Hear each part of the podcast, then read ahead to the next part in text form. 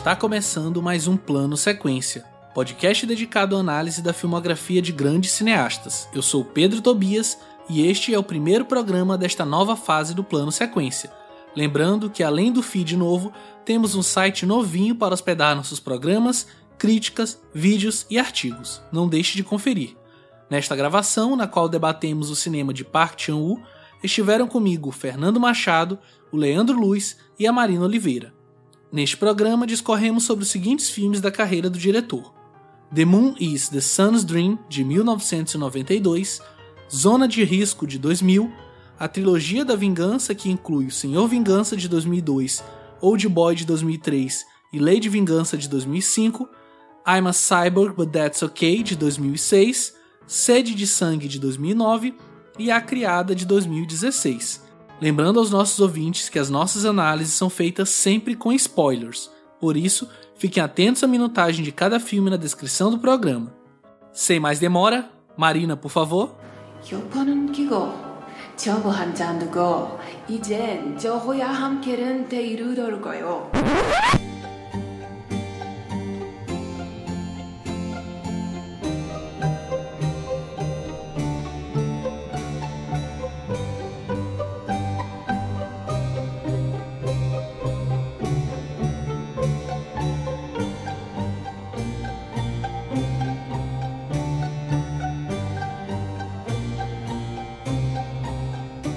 Park Chan-wook nasceu no dia 23 de agosto de 1963 em Seul, na Coreia do Sul.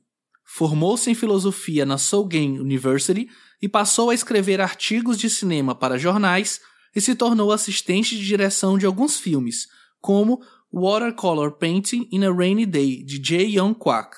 A princípio, Park almejava ser crítico de arte, mas após assistir a Um Corpo que Cai de Alfred Hitchcock, resolveu que seria cineasta. Seu primeiro longa-metragem foi The Moon is the Sun's Dream, de 1992, e depois de cinco anos, ele fez seu segundo filme, Trio. Esses primeiros filmes de Park não foram bem sucedidos nas bilheterias e ele seguiu a carreira de crítico de cinema para ganhar a vida. Em 2000, dirigiu Zona de Risco, que foi um grande sucesso comercial e de crítica, se tornando o filme mais visto na Coreia do Sul. Este sucesso tornou possível para ele fazer seu próximo filme de forma mais independente, Senhor Vingança, de 2002, que daria início à sua famosa trilogia da Vingança. Em setembro de 2014, foi anunciado que Park adaptaria Fingersmith, um romance policial histórico de Sarah Waters. O filme entrou em produção em meados de 2015 e acabou se tornando o aclamado A Criada, tendo estreado em competição com diversos elogios no Festival de Cannes de 2016 para debater comigo sobre o cinema sul-coreano de Park Chan-wook e colocar um pin no último continente ainda não abordado pelos nossos podcasts, estão aqui comigo Fernando Machado. E aí, Fernando, beleza? Fernando? Opa, estão me ouvindo? Achei que já você ia ficar no mudo. Não dessa vez. Ai, cara, muito feliz de estar de volta. A gente ficou um, um tempinho aí afastado para botar a casa em ordem, mas Estamos de volta para falar desse diretor que a gente já tá querendo falar há muito tempo. Então, cara, eu tô mega ansioso para poder falar sobre Park Chan-wook. É isso aí. Aqui com a gente também estão Leandro Luiz. E aí, Leandro? Oi, Pedro. E aí, Marina, Fernando. Feliz de estar aqui gravando com vocês de novo depois desse tempinho, né? Tava com saudade já. E aqui tá, obviamente, né, nossa quarta integrante, que não podia ficar de fora desse nosso primeiro programa já na Casa Nova, inaugurando essa segunda temporada, vamos dizer assim, do Plano Sequência, a Marina Oliveira. E aí, Marina, tudo bem? Annyeonghaseyo, Tingan, Marina me dá. É bom demais falar de cinema coreano, gente. gente, como assim? Escondendo o jogo esse tempo todo. Ó, meu lado K-pop. Aplaudir de pé. Aqui. Caramba, tirou muita onda né? A trilha do programa vai ser só K-pop. Né? Acho que não tem muito a ver, não, viu? Muito sombrio. Já tá determinado que todos os filmes a Marina vai falar o nome original, o título original. Sim, sim. Eu vou falar o nome em português, aí eu abro um espaço e ela fala. Com certeza. Ai, gente. Mas é isso, é o que eu comentei, né? A gente já falou sobre cinema brasileiro, cinema americano, cinema europeu de uma forma geral, falou sobre cinema africano e agora a gente tá falando sobre o cinema asiático, né? É, até falou também sobre cinema da Oceania, né, com George Miller, não tem como é, falar que não.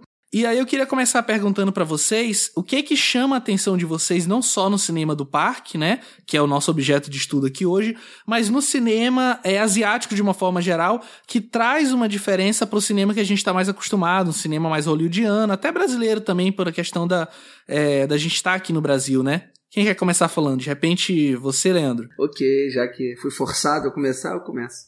É, é, é assim, eu acho é, que, obviamente, né, quando a gente fala de cinema oriental e cinema ocidental, a gente consegue identificar ali algumas diferenças é, fundamentais, assim, mas, curiosamente, o Park Chan-wook ele é um diretor que é, aborda muito, quer dizer, tem em suas referências, eu acho, primordiais, o cinema ocidental, né? Então, acho que para o cinema específico do Park Chan-wook, eu acho que não há uma não há um estranhamento muito grande. Imagino que uma pessoa que, enfim, é, nunca tenha assistido um filme oriental na vida é, assista um filme do Park Chan-wook de uma forma tranquila, né, sem estranhar demais. É, talvez tenha uma coisa da língua e tal, né? Se bem que o Park Chan-wook também fez fi filmes é, de, é, de, língua é, inglesa, né? Mas eu acho que o Park Chan-wook ele já está ali é, muito enraizado, né, com suas referências ali no cinema ocidental, mas ainda assim, né, você é, a gente pensa nos diretores, grandes diretores orientais da história do cinema, né, pegar o Ozu, Kurosawa, Mizoguchi, enfim, aí por aí vai, é, a gente consegue notar ali uma algumas particularidades, enfim, que são que talvez causem é, justamente esse estranhamento maior, né, assim, para quem não está acostumado, né? De repente um, um ritmo, né, um pouco mais um pouco particular, um ritmo que lida ali é, com situações cotidianas. Eu lembro que estava conversando com alguém recentemente sobre. Mentira, não estava conversando com ninguém, não. Estava escutando o, o Falecast, né, do pessoal lá de Minas, do Madeixa, do, do Marco, enfim. E eles estavam falando do, do Taipei Story, né?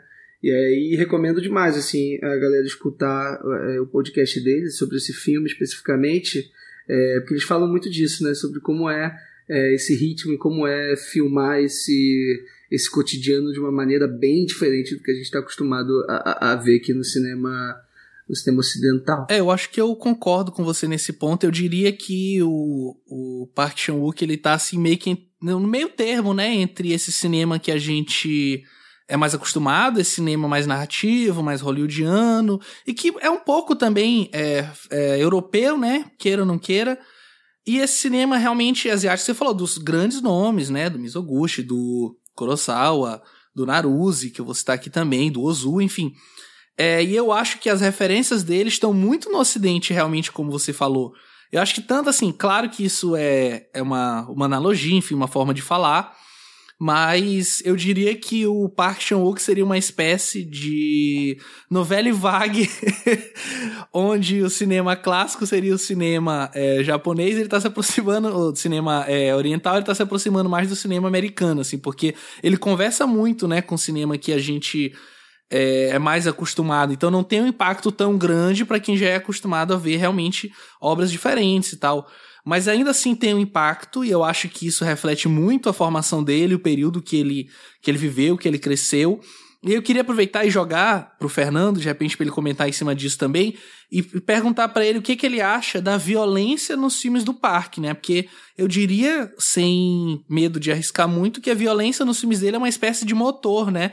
Ele usa a violência para é, gerar conflito e para fazer a trama andar de diversas formas e usa isso de maneiras diferentes ao longo de toda a carreira dele, como a gente vai comentar mais para frente. Mas eu queria que você de repente falasse um pouquinho, né, desse cinema dele e também de repente tentasse responder como que a violência se encaixa no cinema dele para você, pelo menos. É, é, tem uma coisa que eu acho interessante no cinema do, do Xambu, que é a questão da, da, violência, como ele usa ela de forma exagerada, não no sentido de do choque, sabe? A gente tá até comentando um pouquinho sobre o. A gente tá na, na companhia da mostra, a gente assistiu a cara que Jack construiu e toda essa questão da, da violência gráfica e, e pesada e tudo. Não que não seja pesado ver a, a, a violência no, nos filmes do, do Sean mas eu não senti é, o choque Eu entendi a violência como algo exagerado, porque eu até eu achei isso até tão curioso que eu até fui pesquisar mais sobre ela. E aí eu encontrei uma pesquisa de uma pesquisadora chamada Mariana Baltar. Eu até vou colocar nos hiperlinks depois.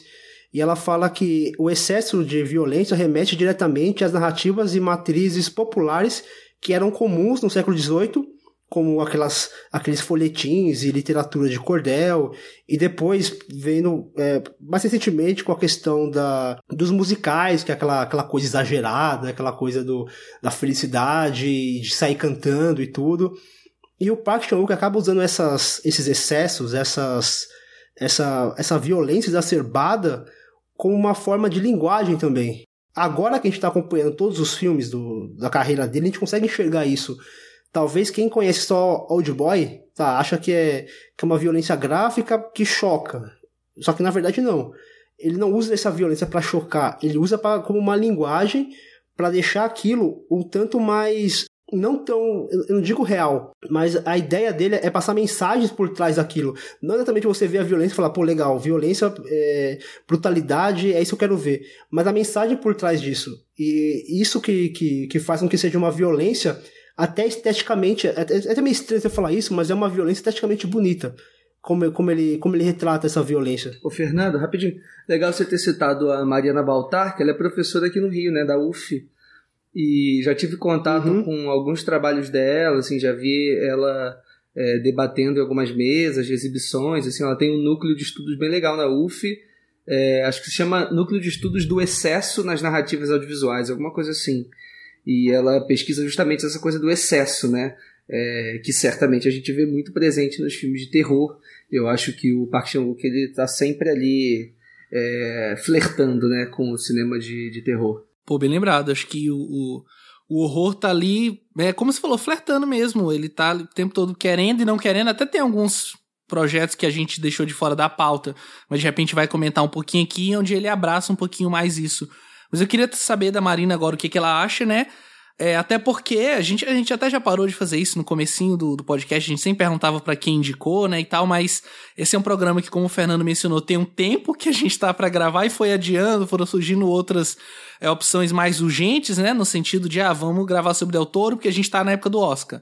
Vamos, enfim, é, mas a gente acabou adiando bastante esse programa, mas é um programa que já está na nossa pauta há algum tempo, então eu queria, de repente, pedir para Marina concatenasse em tudo que foi dito aqui em relação ao cinema do parque, para a gente, de repente, já ir entrando na nossa pauta mesmo, falar de filme a filme. É, eu acho que vocês falaram muito bem, assim, de, dos ele de elementos que são bastante, é, bastante chamativos no cinema dele.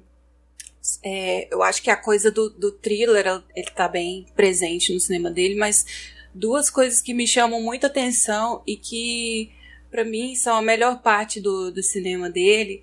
É, primeiro, o apuro estético que ele tem, assim, desde o primeiro filme, que é um filme que ele renega, que é um filme que nós vamos comentar aqui brevemente, que eu acredito que muitas, ou a maioria das pessoas não teve a chance de assistir, é, desde o primeiro filme, ele já tem um olhar muito bom para criar os quadros dele. São situações horríveis que ele está mostrando ali, mas a imagem nunca deixa de ser bela. E a outra coisa que, eu, que me chama muita atenção no cinema dele é o senso de humor obscuro que ele tem, né? É, e que ao mesmo tempo que parece um deboche da parte dele, nunca deixa de ser é, elegante, assim. Ele não está fazendo pouco da situação, mas ele tem uma visão muito particular das coisas que ele está mostrando.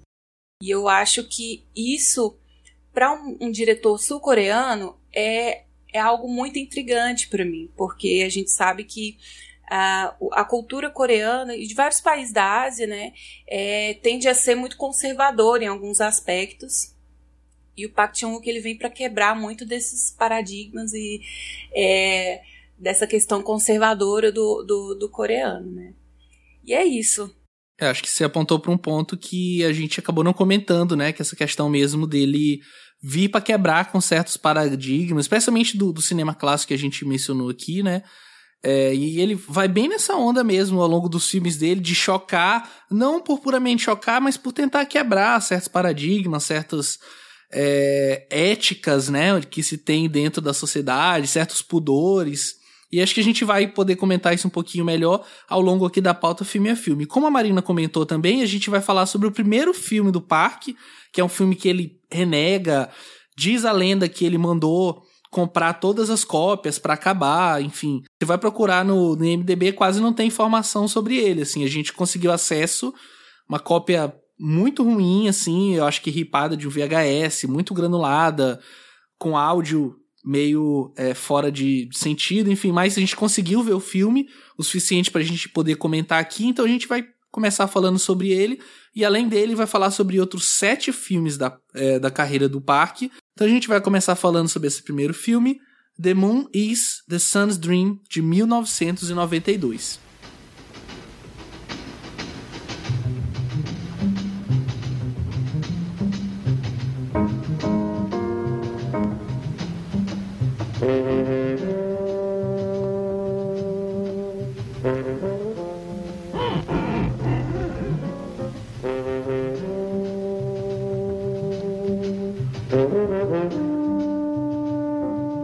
Um gangster em Busan, cidade sul-coreana, é pego tendo um caso com a amante do seu chefe. Os dois decidem fugir com o dinheiro da organização, levando-os a terríveis consequências. Eu gosto que dessa sinopse que já vem meio sessão da tarde, assim, apesar do filme não ter nada a ver com isso. Arrumam grandes confusões. Sim. assim, eu já quero começar dizendo e jogar a bola para vocês também, que eu quero ouvir mais de vocês. Eu vi esse filme tem um tempo já, né? Foi um pouco difícil de achar, como a gente comentou, mas é, eu acho que para mim ele é tudo menos um filme do parque, assim. Claro, vendo de trás para frente, né? Porque ele parece muito. É um filme de alguém que ainda tá aprendendo, tá tentando descobrir a sua forma de fazer cinema, né? Tem muito jazz, ele tem um clima meio no ar também, né? Assim, parece. É uma coisa feita por outro diretor mesmo, olhando de hoje para trás, né? Mas foi o primeiro trabalho dele. Assim, eu queria que de repente vocês tentassem apontar é, onde que esse filme se encaixa na filmografia dele e o que que de repente ele aprendeu ou fez aqui e depois repetiu ao longo dos outros filmes dele. Vai lá, Leandro. Hoje vocês me pegaram pra cria, né? Tá bom. Não, eu nem posso falar nada porque eu não vi o filme. Ah, é, o Fernando não, não assistiu, né? É, então, é, a gente foi, foi meio uma odisseia, né, esse filme, porque a gente, é, quando a gente começou a pensar na pauta do, sobre o cineasta, a gente sempre, desculpa, a gente sempre preza por, por tentar falar ali, né, do primeiro, dos primeiros filmes, né, porque a gente acha que é, enfim, é bacana, é importante para tentar fazer um panorama um pouco mais completo, assim, ou pelo menos mais é, consistente. É, e aí a gente foi tentar achar, e primeiro já foi meio difícil de baixar, aí a gente conseguiu né, baixar uma versão e tudo, só que aí a gente não achava legenda nem em inglês. É, a gente ficou um tempo assim pesquisando, a gente cogitou até, né, Marina, conversar com os amigos da Marina lá na, na Coreia, tipo, para eles mesmo é, traduzirem do, do, do, coreano, assim, para inglês pelo menos, para depois a gente fazer uma tradução em português. Mas aí, enfim, a gente ficou um tempo sem comentar, sem, sem enfim, é, correr atrás disso, e aí o. Não sei, acho que a gente achou um release novo e acabou que a gente achou uma legenda em inglês, né? Que tava. acabou estando disponível. Então, assim, se vocês procurarem direitinho, vocês acham aí uma forma aí de, de assistir o filme. É, agora, foi bacana ter assistido ele. É, é um filme que me causou várias sensações assim ao longo do ao longo do, do, momento que eu fui assistindo e eu meio que assisti ele de uma forma meio que eu não gosto de fazer assim eu, eu acabei vendo meio meio parcelado assim. Eu vi a primeira a primeira parte dele em casa e aí depois vi a segunda parte dele indo para São Paulo assim. É, e aí acho que na primeira vez que eu fui a São Paulo agora esse, esse mês recentemente. E aí é muito louco, porque o filme é, é, o que o Pedro falou, assim, ele é uma confusão de coisas, assim, ele tem um aspecto meio noir que me agrada, é, tem um, tem uma, um, um, cuidado visual muito grande, assim, que acho que corrobora o que a Marina falou no começo. É, a gente já percebe que desde ali do, do iníciozinho ele, ele tá lidando. Ele tem é, um, um, um apreço muito grande né, pela, pela coisa da imagem mesmo, assim, até mais do que é, pelo texto em si. É, acho que o forte nele, de fato, está tá nas imagens. E eu acho que o mais curioso é, é que ele lida ali com a imagem em si tá dentro da narrativa, né? Porque o, o, o protagonista, assim, se é que a gente é, é, um filme até que é legal de discutir sobre quem é o protagonista também. Assim, queria até saber um pouco a opinião de vocês. Mas, enfim, o, o personagem que eu considero protagonista, que é o, o a, aquele cara de óculos, né, que narra o filme, é, ele, é um, ele é um fotógrafo, né? Então, é, a própria imagem tá dentro já do tema do filme e acho que em vários momentos ele, ele usa um pouco essa metalinguagem para criar algumas, algumas brincadeiras visuais ali que me agradam bastante. Mas, no modo geral, é, é um filme que, para mim, ele, ele é muito esquizofrênico, assim. E aí ele, ele vai me perdendo, assim, ao longo, ao longo da, da projeção. O que, que vocês acharam? Nossa, ele me perde, ele me perde muito, assim, mais pro final, porque ele vira um romanção meio melodramático, assim. Uhum. Eu acho que ele começa muito interessante ali. Até o Pedro comentou a questão de parecer um filme meio noir, assim, com aquela questão do jazz e tal. Mas até a estrutura narrativa dele, que ele meio que conta numa, numa, numa timeline meio confusa, assim, ele vai e volta, tem uns flashbacks e tal. Eu acho que ali ele já ensaia o que ele vai vir fazer é, nos filmes futuros dele, mas aqui eu não acho muito bem executado, não. Então, é, não é que eu, eu concorde com o Pedro quando ele diz que ele não acha esse filme nada a ver com Park Chan-wook, assim. Eu vejo muitos elementos dele ali. Só que eu acho que, assim como o Pedro também falou, ele está tentando se encontrar ali. Não vou dizer nem que está experimentando, assim, mas é falta de experiência mesmo. É o que eu sinto, assim, com o filme. É, evocando um plano sequência antigo, não é todo diretor que já faz um primeiro grande filme, né? Algumas vezes a gente comentou Exato. aqui sobre alguns diretores que fizeram grandes filmes, sei lá, o Paul Thomas Anderson com. Esqueci agora o Jogada de Jogada Risco, de né? Risco. É, e, e, alguns outros, enfim, mas eu acho que aqui ele realmente tá tateando, assim, tentando encontrar o cinema. E é curioso que quando eu vi esse filme, eu comecei a pensar sobre ele, ele me lembrou muito o primeiro filme de um outro diretor que tava totalmente distante dele, que é o Woody Allen, né? O que é a Tigresa, que ele pega um filme é também asiático, eu não lembro agora se é um filme japonês ou coreano, e ele faz uma redublagem e tal para dar um novo significado ao filme, enfim, mas o clima geral do filme me lembrou um pouquinho assim, essa questão da investigação e de ele querer ser meio policial, meio no ar.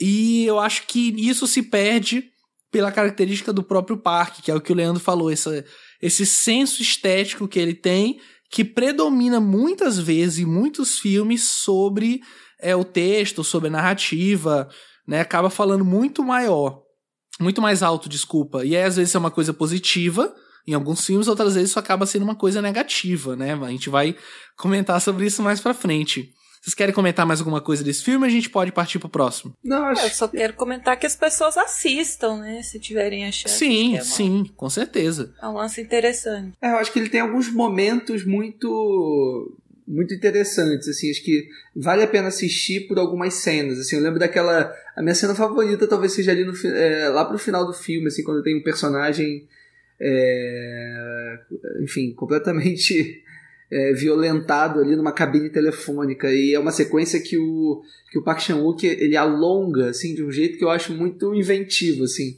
ele vai fazendo uma, uma, uma montagem paralela ali né entre os, entre os, os três personagens principais né que é, é, a gente não falou muito da trama mas é basicamente sobre um trisal ali né uma mulher e os dois homens que ela acaba meio que se relacionando assim de alguma maneira eu acho que ela cena muito inventiva muito divertida assim é, eu gosto também das cenas do karaokê, acho que são, assim, karaokê não tem bem um karaokê, mas onde eles estão no karaokê e tocam uma música, até Sim, a letra é aparece. Olha aí, ó. Nossa... É o que, Marina? É. Noreban. Noreban. é, é um lugar, são tipo salinhas fechadas, né, que eles vão pra, pra cantar e beber, assim. Ah, sim. Olha aí, gente, Marina é aqui isso, dando a perspectiva pra gente. Mas acho que a gente pode então partir para o filme seguinte da pauta, né? Que ele vai fazer exatamente oito anos depois, que foi o filme que realmente alçou a carreira dele, até hoje é um dos filmes mais assistidos da Coreia do Sul, que é o Zona de Risco de 2000.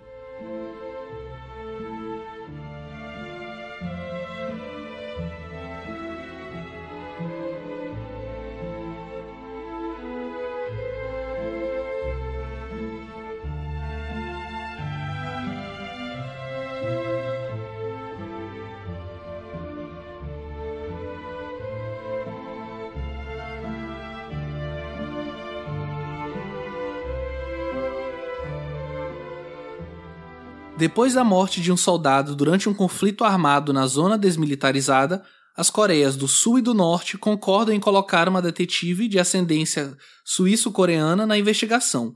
Ela se depara com problemas disciplinares e com alguns segredos de Estado. E eu já quero começar dizendo, até para puxar uma fala do Fernando, né, que por não ter conseguido assistir o filme anterior é, ficou mais na dele, é que aqui eu acho que ele tenta construir um passo além do que ele fez no filme anterior, que é construir um suspense em relação a essa história que ele vai contando aos pouquinhos, né, de como aconteceu aquele conflito, mas eu acho que ele acaba falhando do meio pro final do filme, não sei se você vai concordar comigo ou não, Fernando. E aí com isso ele tira um pouco do peso da história que ele estava querendo contar, que é exatamente essa investigação em relação a esse crime que aconteceu ali entre os soldados das duas Coreias. E aí, o que, que você acha? É, o meu problema com esse filme, na verdade, eu acho que é o, o, o, segundo ato. Que o terceiro ato eu até gosto, porque o terceiro ato, cara, é, aquela, é aquela explosão de revelações, aquelas reviravoltas, que são bem típicas do, do Sean Walker. Mas é, ele começa, ele começa numa coisa investigativa, é, de, certo, de certo modo até violento, assim, né? E uma direção muito muito criativa, assim, com, com alguns... Ele, ele gosta de fazer algumas... algumas alguns planos assim que ele, que ele coloca a câmera num conta plongé que você não imaginava, depois ele já vira um plongé, ele passeia pela câmera por todos os lados. Ele é muito inventivo. Só que aí na metade do filme, praticamente todo o segundo ato, que é quando ele explora a amizade daquele, daquele daquelas três, daqueles três soldados, não sei, cara, parecia um outro filme, sabe? É, vinha no, no, numa coisa investigativa com algumas pitadas uh, de humor, assim, algumas tiradinhas só que no segundo ato todo, vira um, um outro filme, vira uma história de um bromance quase, né? Vira uma história de amizade, assim, não que seja uma história ruim, mas não sei, me, me pareceu que o, o filme não sabia para onde ele deveria ir.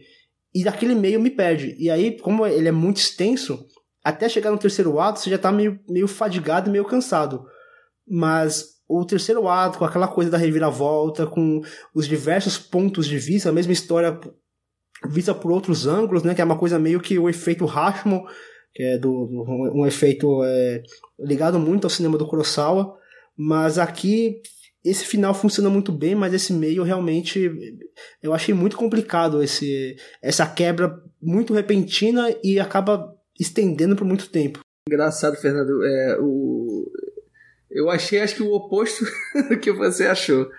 Eu me surpreendi muito com esse filme. É, foi o último filme da pauta que eu assisti. É, enfim, tinha por algum motivo, não sei se acho que não tinha conseguido baixar, ou baixei alguma versão meio, meio caída, assim, aí tava esperando ter uma, uma qualidade um pouco melhor. E aí eu assisti e me surpreendi muito, assim. É, eu não esperava mesmo um filme como esse. É isso que o Fernando tá falando do segundo ato, assim é, assim, ele tem razão, é, um, é, um, é meio que um filme dentro do filme. É, o, o diretor ele é meio que é, muda completamente o foco do que ele estava é, procurando trabalhar antes, assim, o foco não, mas assim, o tom do filme, ele meio que ele vai para um outro caminho, uhum. mas esse caminho que ele vai, eu gosto muito, assim. É, todo aquele afeto que se cria ali entre a, aqueles personagens, né? Porque o que acontece?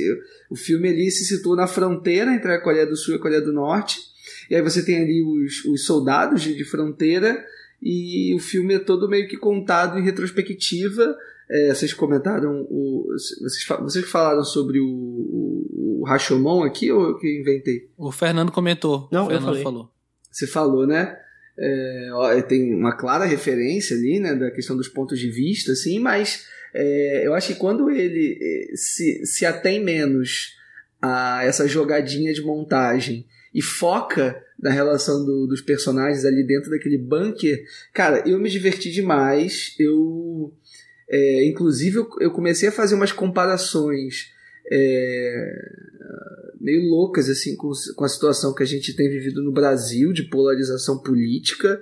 É, eu, eu tava me vendo Nossa, num paraíso ali dentro daquele bunker, sabe? Tipo, é, se eu não soubesse quem era o Park Chan-wook, se eu não soubesse que, que ia dar merda em algum momento, eu ia estar tá muito feliz e tranquilo de estar tá vivendo num paraíso e queria muito que a gente conseguisse viver assim é, no Brasil e no mundo. É, mas enfim, é, é um filme que, que eu acho que tem algumas alguns pontos negativos que, que me perdem um pouco, e aí eu acho que esses pontos negativos é, têm a ver muito com a protagonista do filme, que enfim é uma menina que ela é designada ali, né? Ela é da Organização das Nações Neutras, né? Alguma coisa assim que ele coloca. E ela é uma. Ela é filha de, de, de, de coreano, mas ela nasceu na Suíça, né? Então ela é, é, a primeira vez que ela pisa. É, é a primeira vez que ela É, pisa. ela é na- do partido, Ela é é, ela é do partido dos intentões. É isso. E ela é a primeira vez que ela pisa no país, né, de origem dela, e ela lida ali com essas questões assim tradicionais também. Ela começa a se confrontar com a própria com a própria posição que ela estava, né? E, e acho que é uma um pouco o- a posição da Europa como um todo também, né? Como que a Europa se comporta diante de- desses conflitos. E ela, eu não gosto muito da, da resolução dela, assim, eu acho que tinha uma potência grande essa personagem, mas eu acho que fica um pouco diluído. É isso que, que, eu, que eu acho que poderia ter sido melhor. Mas enfim, só para resumir, eu acho que é um filme que surpre- me surpreendeu bastante é, e gostaria que o Park Chan-wook, inclusive, retornasse um pouco a esses temas de conflito é, entre as Coreias. Assim, acho que daria um grande filme hoje também. Ô, Leandro, Diga. Eu acho, eu acho que se, eu acho que eu gostaria mais se o filme fosse só esse meio, sabe? Aham. Porque eu- eu- o meu problema, é- o meu problema é essa, é essa quebra que acontece muito repentina, Você acha muito distante. muito distante. é Se fossem filmes separados, um sobre essa investigação maluca daquela história absurda, Uhum. e um outro sobre a amizade entre pessoas que meio que são meio que são é, educadas a se odiarem. Sim, né? sim, pode é, ser. É uma coisa assim que você não pode você não pode ultrapassar uma linha. É, eu acho que a mensagem tá muito clara aí do que o do que o Park Chan-wook quer quer passar, né? Assim, eu tô mais com o Leandro, assim. Eu gostei do filme e eu acho que esse bromance aí que o Fernando comentou, assim, pra mim é o ponto alto do filme, assim, porque tem umas coisas tão bobas ali no meio, mas tão sinceras que acabou me pegando, assim, porque quando o filme começa e eu falo, nossa, um filme de guerra, assim, parece que não tem nada a ver com Park Chan-wook. Mas quando ele volta a lente para o relacionamento dos personagens, eu já vejo bem mais o diretor é, na hora de construir essas relações. E de uma maneira até otimista, né, ali nessa. nessa E crítica, né? do meio do filme. E, é, Porque ele e aí, fala é muito nesse mal da momento- Coreia do Sul, que é a Coreia dele, né? É, e não, exatamente. Porque assim, é, a, gente, a gente pode pensar muito no caso como foi a divisão da Alemanha, né? Depois da Segunda Guerra Mundial ali. É, você tinha famílias que ficaram separadas por um muro. Foi mais ou menos o que aconteceu na divisão das Coreias. Querendo ou não, é algo recente, não é algo de séculos que se passou. Então, tem bisavô, bisavó, irmãos, tios que estão separados por, por, por essa divisão, por essa fronteira, né? É, e a pessoa que tem um pouquinho, uma visão um pouco mais ampla, ela consegue perceber que você ser criado para odiar uma pessoa que é seu irmão, né, que tem seu sangue, é muito irracional, assim. Então, é, eu penso que quando ele volta para os relacionamentos ali, é, me ganha muito porque, para mim, ele conseguiu construir de maneira convincente essas relações e por isso que as mortes no, no terceiro ato é, têm um peso maior para mim, né? É, de, porque de todos os cenários que eu imaginava no começo, eu jamais imaginaria que tudo decorreu ao fato de que, na verdade, eles eram amigos, né? Não tinha ninguém invadindo ninguém, eles estavam compartilhando um, relacionamento. É, eu acho que nisso ele é que ele me perde, sabe? Assim, eu, eu gosto da parte do, do deles se encontrarem, até como acontece, né? Que é aquela questão de um ter salvado o outro de uma mina terrestre e a partir daí começa Aham. um, um relacionamento. Mas eu acho que o filme ele começa com uma. uma vou chamar assim Uma de uma pegada. vibe, isso, uma pegada, uma vibe que é totalmente o oposto. É uma pegada séria. Até me lembrou, por exemplo, um tiro na noite, aquela questão da coruja, sabe? Um clima meio tenso. E aí ele traz uma investigadora que é toda desconfiada. E aí tem a primeira cena onde ela tá confrontando um dos envolvidos.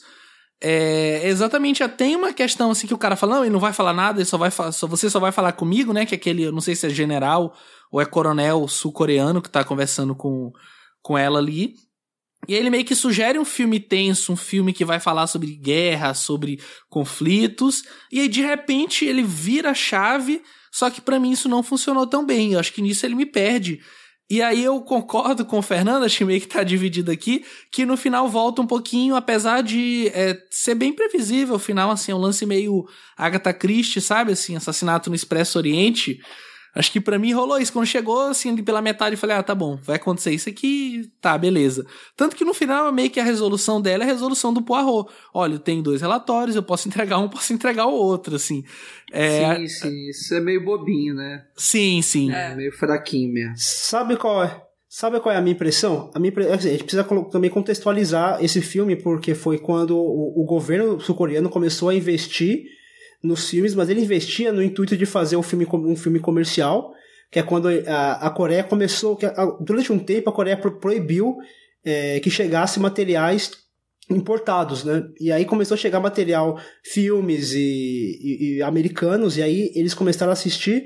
Aí o governo, sabendo disso, começou a investir no cinema para que eles produzissem obras assim, obras que tivessem esse potencial de blockbusters.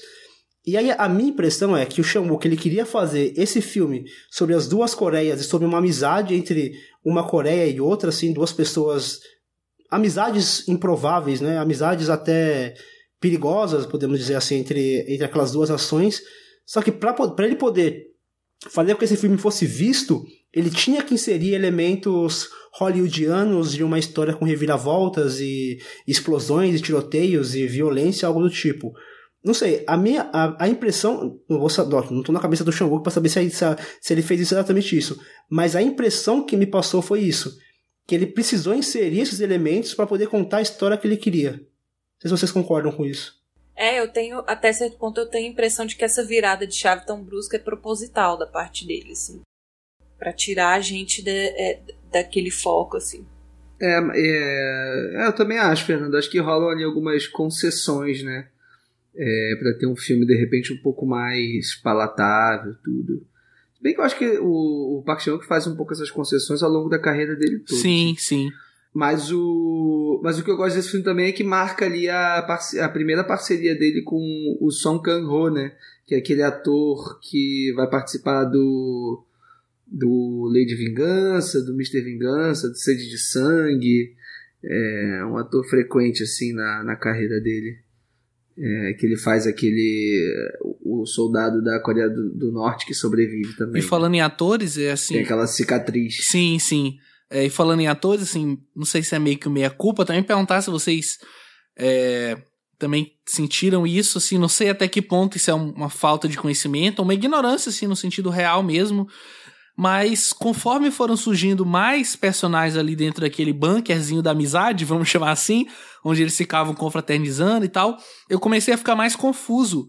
Porque pelo fato dos atores não só se parecerem, pelo menos aos meus olhos, fisicamente, e eles estarem também usando todos uniforme, então não tinha como diferenciar pelo figurino, eu fiquei muito confuso na cena do tiroteio porque eu não sabia quem tinha morrido, quem tinha sobrevivido, quem era da Coreia do Sul, quem era da Coreia do Norte, assim. Como eu falei, não sei até que ponto isso é uma ignorância mesmo minha, ou se vocês tiveram uma impressão parecida. E eu acho que talvez isso até influiu na influenciou aliás na, na minha no impacto que essa cena teve sobre mim assim que era para ser uma cena catártica mesmo uh, engraçado é, não sei eu não fiquei confuso não mas eu acho que é, não assim pela, pela característica dos personagens óbvio que eles estão realmente ali os figurinos provocam um pouco isso. E a própria e a gente também não está habituado é, a assistir tantos filmes né, orientais assim, é, quer dizer, pelo menos não com a profusão de filmes ocidentais que a gente assiste, é óbvio que rola um pouco essa é, às vezes a gente demora um pouquinho para identificar cada personagem, né? E sobretudo por conta deles estarem ali vestidos da mesma forma, com o mesmo corte de cabelo, com a mesma boina, então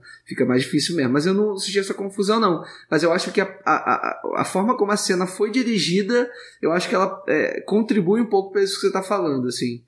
É, contribui para a confusão. Eu acho ela meio desorientada, assim. Do ponto de vista de cena de ação mesmo. Você da, fala da, no da sentido da... Mesmo. Ah, entendi. Entendeu? Sim, sim, entendi. Acho, Acho que, eu concordo, sim, fica, com isso. Não deixa muito claro mesmo, não. Acho que um probleminha dessa cena também para mim. É, acho que a gente pode então partir para o próximo, aliás, para os próximos filmes da pauta, né? Que a gente vai falar aqui sobre três filmes, que é a trilogia da vingança, né? A famosa trilogia do, do Park Chan-wook. Então a gente vai falar sobre Senhor Vingança, de 2002, Old Boy, de 2003 e Lei de Vingança, de 2005.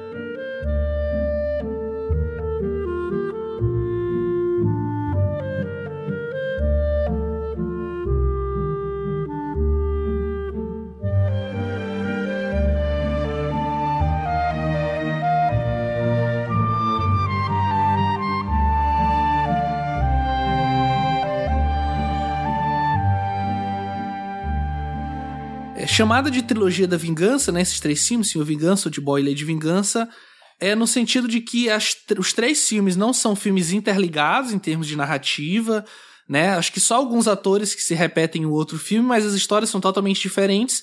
Mas acho que o que une essas histórias e organiza essa trilogia mesmo, que é uma trilogia formal, não é uma coisa que foi criada por é, por fãs ou por cinéfilos, é uma coisa que o próprio diretor abraça, eu acho que essa questão da violência extrema como forma de é, vingança, né? Uma questão de obsessão pela vingança mesmo, que vai permear os três filmes, cada um a sua forma.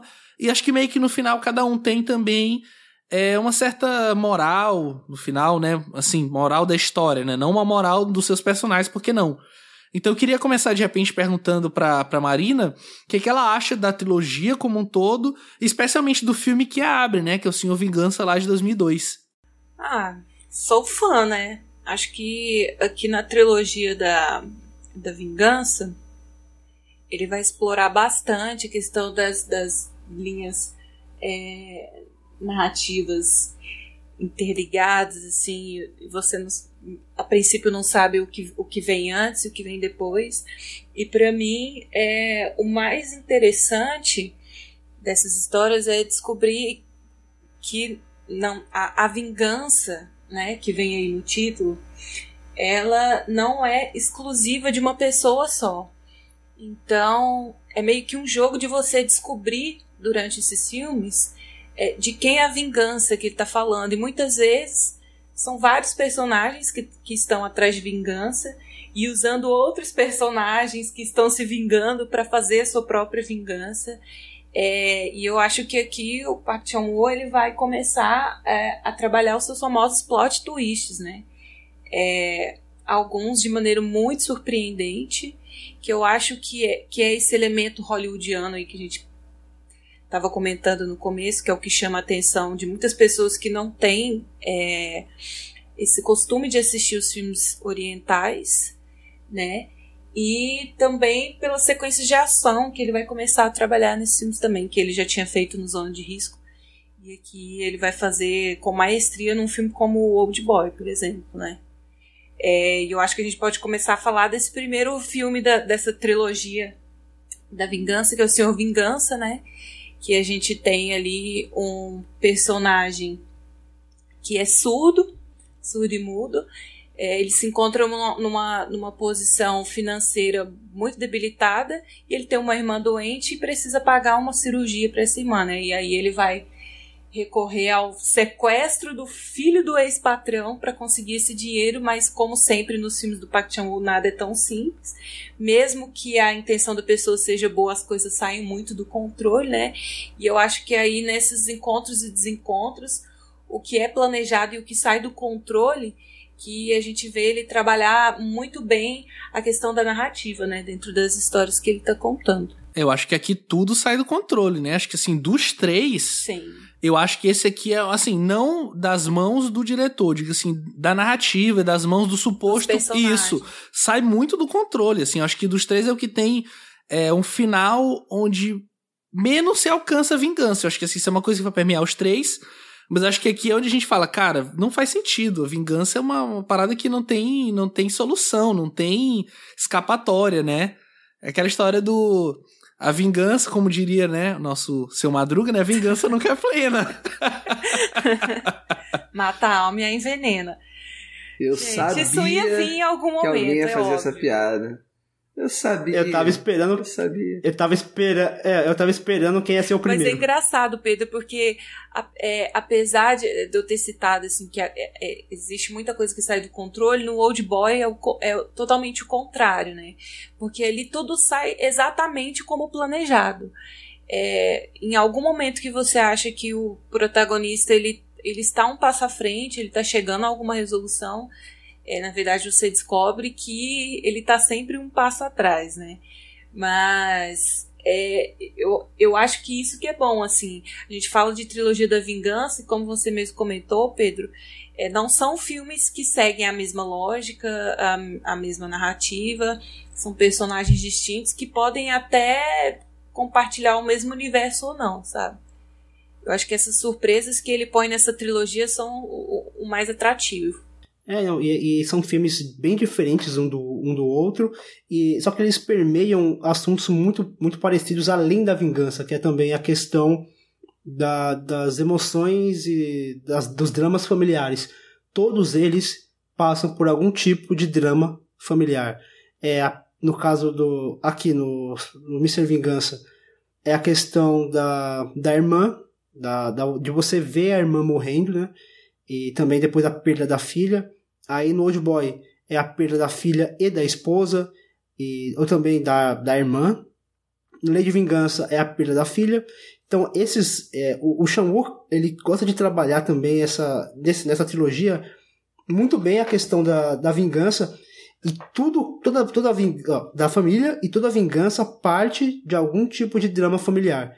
Eu acho que principalmente no, no primeiro. Porque ali a gente tem um, um personagem que é o Ryu, que ele é uma pessoa que ele é, ele é mostrado ele é, o filme se inicia mostrando ele como uma pessoa carinhosa uma pessoa que realmente é capaz de dar vida trocar a vida dele pela vida da irmã coisa que ele realmente quase o faz né? Ao doar os seus órgãos e de maneira absurdamente legal para salvar a vida da, da irmã. Ele se mostra uma pessoa trabalhadora uma pessoa que se dedica realmente para a, irmã dele. E então é uma forma de humanizar o personagem e depois, mesmo né, nas, nas absurdos que ele comete, é, é difícil você rejeitar aquele personagem. E também pelo caso, pelo, pela questão do drama familiar. Você imagina você você tentar ajudar a sua irmã e você acaba causando a, o suicídio dela, sabe? É, é uma dor assim inimaginável. E eu vendo esse filme eu me senti muito, muito incomodado com, com o que acontece na, na vida desse, desse rapaz. E o Sean ele, ele tem essa, essa, essa facilidade de, de humanizar o personagem para que a gente não fique tão chocado com, a, com os atos de violência que ele comete. É, pois é. Mas ao mesmo tempo, o, essa trilogia assim, é engraçado, porque eu assisti. Eu já tinha assistido a trilogia já há algum tempo, há muitos anos, assim, é, e eu nunca tinha é, revisado nenhum dos, dos filmes, né? Sei lá, deve fazer mais de 10 anos né, que eu vi a, a, a trilogia completa. Lembro de ter visto uma atrás da outra e tal. E eu lembro que eu gostei bastante é, na época, é, elas me impressionaram muito, sobretudo as cenas mais gráficas, né? Eu sempre fui é, particularmente fã de, de filmes mais extremos, assim, é, e eu acho que o, o, o bacana é, do cineasta é que ele, ele leva as últimas consequências ali, algumas, algumas propostas que ele, que ele, que ele coloca, né? É, acho que nos três filmes ele consegue consegue levar a gente para alguns lugares assim que ele meio que promete, que ele prometeu, sabe? Ele meio que promete e cumpre mesmo assim o que ele faz. E isso eu acho bacana. Mas agora revendo, é, eu não sei se eu gostei tanto quanto eu gostava na época, e eu, eu, eu digo mesmo para os três filmes. É, eu acho que o, os três ele, eles têm uma coisa assim é, controlada demais em termos narrativos, né? É, em termos de, de, de, de, decupagem, de controle, de montagem, do que, que ele quer com cada, com cada cena, com cada sequência. Eu acho que tornam os personagens frios demais é, para mim. Eu sei que essa é a proposta dele, é, não está querendo uma coisa diferente, mas eu acho que esses filmes é, não, não, não sobreviveram tanto para mim nesse sentido. Acho que hoje o que eu prezo é que isso, todo mundo que assiste, enfim, que curte cinema, que assiste filmes, acaba tendo alguma alguma, sei lá, alguma linha ética, não sei se dá para falar um pouco sobre isso, que, que permeia um pouco e faz com que a gente goste ou não de determinado filme, né? E aí eu acho que, enfim, meu gosto ultimamente, né, meu gosto estético mesmo, quer dizer, ele tem ido para alguns, alguns outros caminhos que não acho que o, o que o Park Chan-wook trabalha aqui. É... Mas aí, só já que vocês estão falando é, mais sobre o primeiro, né, o Mr. Vingança, eu acho que dos três, é, curiosamente, agora na revisão, o primeiro foi o que mais. É, acho que foi o que eu mais gostei. É, eu acho que é o mais bem resolvido é, em termos de imagem, em termos do que, que, ele, do que ele busca. É óbvio que o Old Boy é, é, muito fechadinho também, assim, é muito. É um filme que sabe o que quer e ele, ele consegue chegar até lá. Mas acho que o Mr. Vingança, ele, é, dos três, ele tem um pouquinho mais de liberdade, assim. É, gosto muito do, do, uso das cores, do que, que ele faz com a, cor, com a cor verde no filme. É, é, gosto muito do, do, do, ator que faz ali o protagonista, né? É, acho que ele cria algumas situações é, até irônicas mesmo com o fato dele ser surdo. É, lembro daquela sequência no lago que é completamente angustiante, né? Dele, é, da menina se afogando e dele, enfim, meio que sem saber o que está acontecendo, né? Óbvio. E, mas ao mesmo tempo, é, é, o fato de, desses filmes estarem, tá, serem muito controlados é isso, acho que torna as coisas um pouco fria de, frias demais, assim. Não sei, talvez eu possa estar tá sendo leviano, assim, nessa, nessa leitura, mas queria saber o que, que vocês acham disso, assim, se, se, vocês se incomodam com isso um pouco, ou se vocês conseguem é, comprar esse discurso e, e, entrar no filme sem maiores problemas. Só antes de, ô só antes de passar a bola para você, é, já aproveitando que o Fernando mencionou também o Old Boy, trazer sinopse dele aqui rapidinho, né, porque o, a Marina falou já do Senhor Vingança, Old Boy conta a história do Odaisu, que é raptado, né? É, ser aparentemente sem nenhum motivo e mantido em cativeiro durante 15 anos, até que assim como, é, como ele, quando ele foi raptado, ele é, ele é solto, né? É, sem motivo nenhum. E aí, a partir daí, ele começa a colocar é, em execução a sua vingança que ele planejou ao longo desses anos, enquanto tenta descobrir o que é o principal para ele, quem o aprisionou e por quê, né? Mas vai lá, Marina, comenta aí o que o Leandro falou. É, voltando para essa questão do Leandro, assim, dos três filmes, a questão é, do personagem calculista e da frieza, ela me pega mais na questão do lei de vingança, né? É, e já trazendo aqui a sinopse, né? A gente tem uma personagem que ela é presa aos 19 anos por ter sequestrado e assassinado uma criança e ali dentro dessa prisão ela meio que se torna uma figura sacra ali, uma pessoa muito muito bondosa, muito amorosa. E as pessoas se tornam incapazes de entender por que, que essa mulher está ali, né? E quando ela sai, ela vai atrás de vingança porque a gente descobre que ela estava ali para cobertar o crime de outra pessoa por questões familiares, né? E aí ela vai atrás dessa vingança. E aqui nesse filme eu, eu acho que a questão da frieza é muito distoante dos outros personagens. E daí eu já, eu já vejo um salto muito grande dessa personagem do Lei de Vingança para personagem da criada, por exemplo. Porque ali eu vejo uma personagem fria e calculista, mas o, a, o, o feeling do filme para mim já é outro. É, eu acho que ele consegue desenvolver bem melhor a personagem e, as relações dela com os outros personagens e você consegue enxergar as camadas do que na questão do Lei de Vingança, né? Eu acho que da trilogia assim, é o que menos me, me pega, assim, é o que menos me agrada. Eu queria fazer uma, eu queria fazer uma pergunta pro, pro Leandro. O Leandro falou da questão da, da vingança e que é, com, com o tempo é, alguns temas para ele não, não, não, não, sei se, não sei se ele quis dizer isso, é, que hoje, hoje talvez um filme que exalte de alguma maneira a, a vingança, para você isso te incomoda? Foi isso que eu entendi ou não? Não, não é, não é só isso, assim, é... Uma coisa é um personagem querer se vingar e o filme abordar isso como tema, né? Isso, isso enfim, indiferente. Acho que qualquer filme ah, pode ah, tá, abordar entendi. isso da maneira que quiser.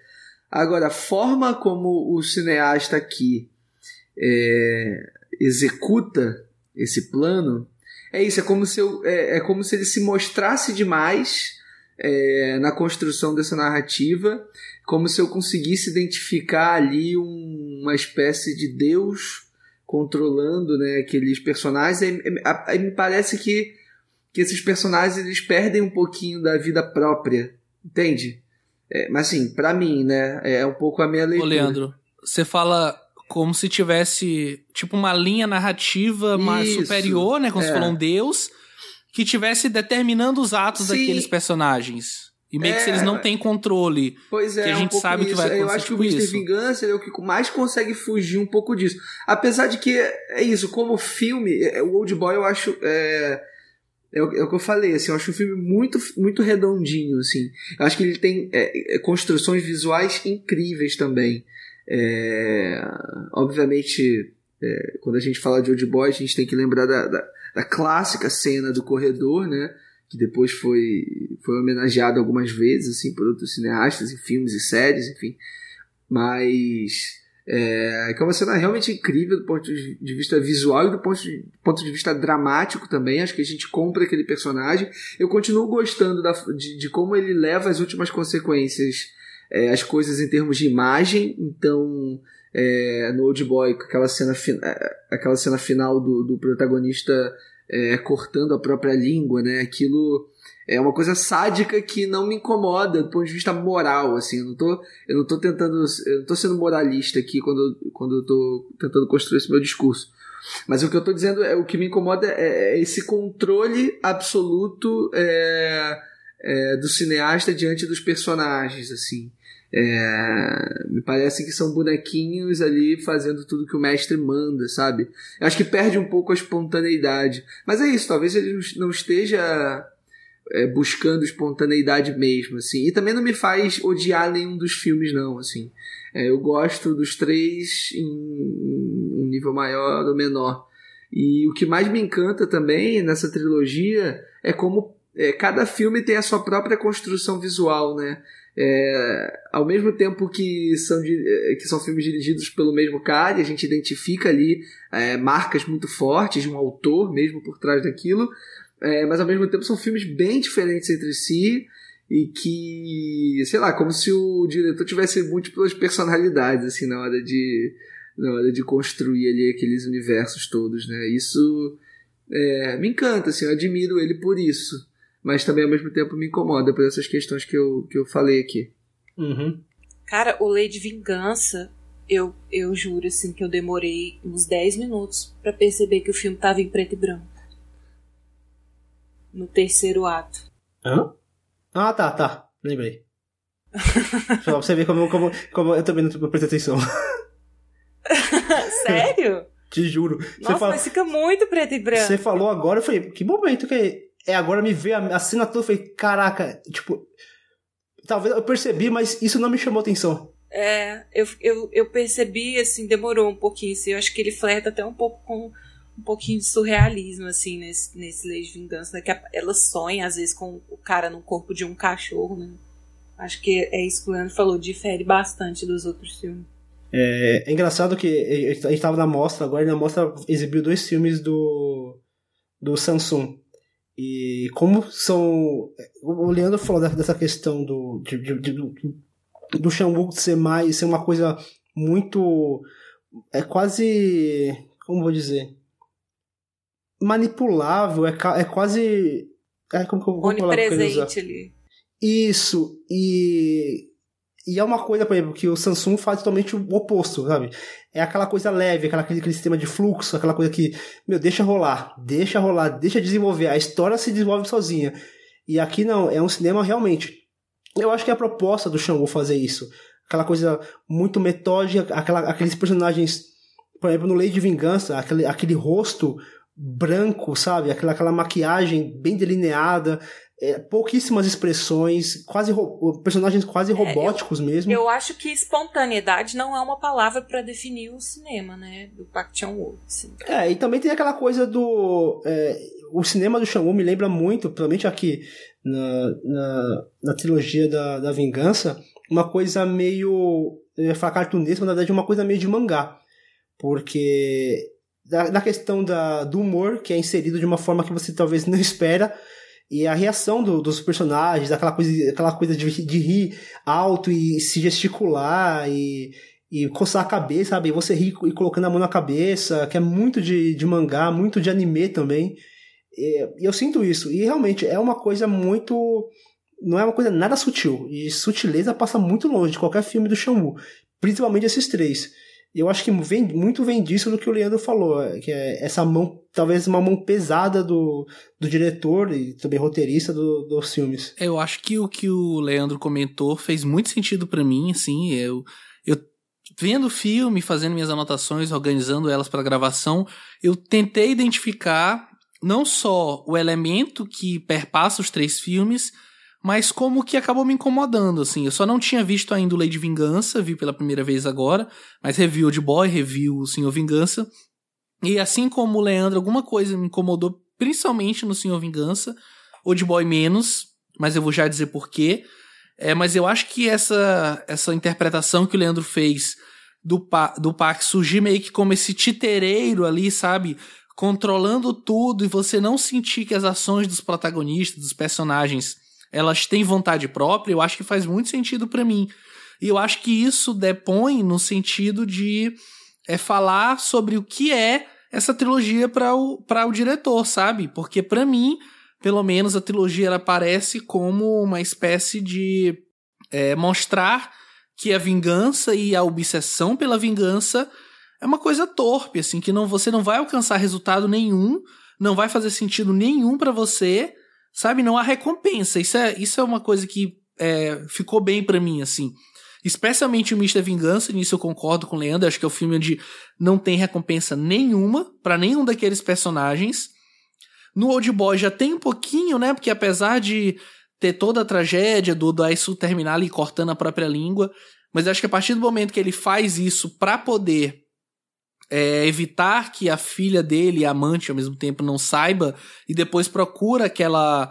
É, não sei se é médium, aquela hipnóloga, né, pra, pra que ele também não lembre mais o que aconteceu. Acho que isso é uma certa recompensa, claro, né, sem comparação com o que ele sofreu. E o de Vingança, para mim, é um filme é, de vingança hollywoodiano, assim.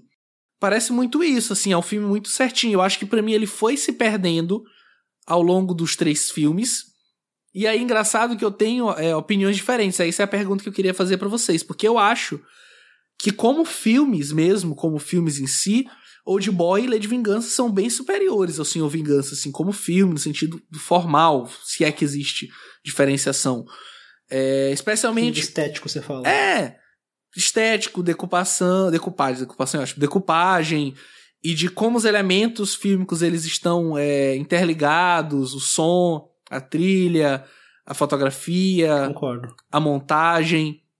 Enquanto que, como Vingança em si, fazendo parte da trilogia da Vingança, eu diria que O Senhor Vingança é o filme que melhor abraça essa temática, assim, é uma coisa meio confusa e até meio esquizofrênica, mas para mim, é, ah, o que é a trilogia da Vingança, para mim é Senhor Vingança, apesar de que eu acho o pior filme dos três. Se não que seja ruim, eu gosto dos três, mas acho que para mim é o filme mais fraco. E eu queria perguntar isso para vocês.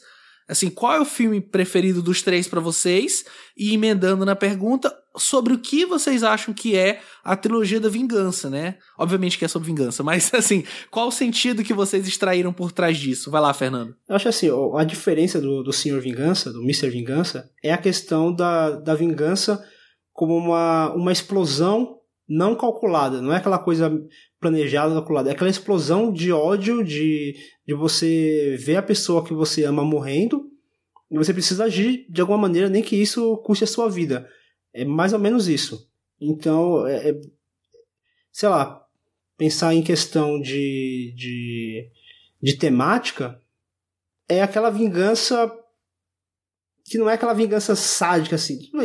Tem, tem uma cena que, que é uma tortura ali, que é, que é bem sádico, mas não é aquela coisa bem planejada, é aquela coisa que aconteceu e a pessoa está desesperada porque a filha morreu de maneira brutal e ele precisa fazer alguma coisa, ele precisa fazer é, com que aquelas pessoas paguem pelo que foi feito com a filha. Já no, no Lady e no Old Boy, já é aquela coisa metódica, programada, bom, uma vingança que, que dura anos, sabe? E a pessoa planejando aquilo. Então isso dá, dá essa coisa de que o, o, o Mr. Vingança seja o, o mais. aquela vingança mais pura, né? Movida pelo, pela, pela, pelo ódio, pela, pelo desespero momentâneo. Agora, eu tenho muita dificuldade em, em elencar qual é o que eu mais gosto, mas eu, eu vou acabar ficando com Old Boy, não, não pela, pela por ser o filme mais, mais conhecido do, dos três, mas é que o filme consegue equilibrar um pouquinho, ele não vai tanto no, no extremo da, da frieza que é o Lady, que é, esteticamente é o mais bonito, mas essa frieza excessiva talvez afaste um pouco, e também está no meio caminho entre o, o Mr. Vingança, que é, que é uma coisa mais mais sentimental, que é, que é a coisa mais próxima da, da, da, família, de você perder um filho, de você perder uma, um, uma irmã, de você. de situações extremas e acontecimentos que, que, que vão gerando situações cada vez mais absurdas, e, e a história ela vai crescendo e crescendo, crescendo, e chega ali num, num, num clímax, numa catarse de, de violência e que, que eclode, e aquilo é, é, é deixa chega a dar um, uma angústia na, na, em quem está assistindo a, a, história. Mas, não sei, eu fico. Hoje eu falo Old Boy, mas de repente, sei lá, se eu rever o filme, os, os três filmes daqui a um tempo, é bem possível que eu mude de opinião. É, pra mim. Old Boy também.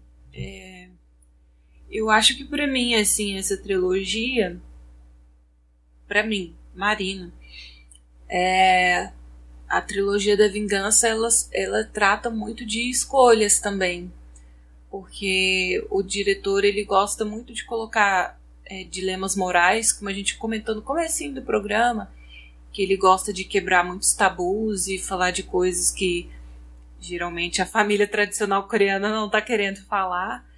E, e aí ele joga esses dilemas morais e o que que o personagem vai fazer com isso. E ao mesmo tempo a gente faz gostar dos personagens apesar das escolhas é, torpes que eles fazem. Então você acaba se sentindo um pouco mal por gostar e estar acompanhando esses personagens. Então é, a escolha que é colocado um desafio, um dilema para eles. A escolha é feita e toda escolha tem suas consequências. Então acho que trata muito disso também. E eu fico com o Old Boy porque desde que eu assisti a primeira vez é o filme que mais ficou comigo. É muito impactante como um todo. O, é, Pedro, você perguntou o que, que, a gente acha que é, enfim, que, do que, que esses filmes são, né, sobre, né, do que, que eles tratam. Eu acho que o cineasta ele quis mais, é, mostrar meio. É isso, um pouco do que a Marina falou, trazer esses dilemas morais, mas assim, principalmente mostrar o quanto o ser humano pode ser ruim também, né, cara? E, e não que eu discorde dele, assim, talvez eu não.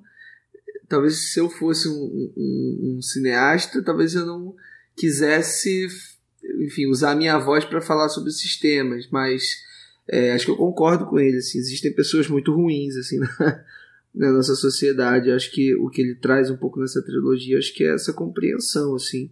E como que a gente lida diante dessas pessoas ruins, sabe? É, qual é o nosso plano, qual é a nossa trajetória. É, acho que isso fica bem claro ali no, no Lei de Vingança, né? Que tem essa, essa linha moral, acho que ainda mais é, mais tênue, né? É, no sentido da gente é, da gente julgar, né, dele colocar aqueles personagens fazendo atrocidades, né? Como é o caso daquela cena é, que eu acho muito bem filmada, eu acho muito contagiante, é, que é aquela cena da, das pessoas torturando o cara, né? E daquela, da, de como ele filma aquele corredor, né? Aquela sala de espera é, da barbárie. É, e as cores, o sangue, tudo é muito tudo é muito envolvente, mas é, e ali tem uma linha muito tênue, né, do, entre como que a gente vai julgar, né, uma mãe é, que quer causar, enfim, sofrimento para uma pessoa que causou sofrimento para o próprio filho, né? Acho que ele tenta muito elencar essa, essa discussão moral e trazer esses personagens, enfim, pavorosos e odiosos. É, agora, é, entre, em relação aos meus favoritos, é, é, engraçado, porque o Lei de Vingança é do meu favorito quando eu assisti a primeira vez. Eu tinha ficado muito impressionado com a construção visual assim, do filme, com, e justamente com essa ousadia dele, sabe, de, de, de colocar essas questões mas aí hoje eu já achei um pouco mais vazio, assim, achei um pouco mais gratuito do que eu achava antigamente. E continuo achando talvez o Old Boy o filme mais bem resolvido é, em termos de, de linguagem mesmo, assim, é, dos três, mas acho que o, o, o, favorito pessoal, acho que eu saio do filme mais tipo, ah, é, vi algo aqui que me engrandeceu e que mais me trouxe coisas bacanas, assim, é, em termos de cinema, eu acho que é o primeiro, assim. E aí eu discordo um pouco quando o Pedro diz que o Senhor Vingança, ele é, é um pouco menos trabalhado, assim, em termos é, é, de, de, de, narrativa, porque eu acho que ele é tão... Acho que os três, eles têm uma, uma qualidade, assim, é, em termos de narrativa muito, muito boas, assim, bem páreo a páreo. Talvez em estética, talvez. Como é que é? Não entendi. Talvez em, em questão de estética seja o, o, o que menos tem. O que menos, é o menos estilístico dos, dos, dos três. É, mas, mas ainda assim eu acho que acho que é. é acho que ele tem aqueles, aqueles movimentos de, de câmera meio é, mirabolantes, tem o uso da cor também muito uhum. forte. É, eu acho que ele é bem.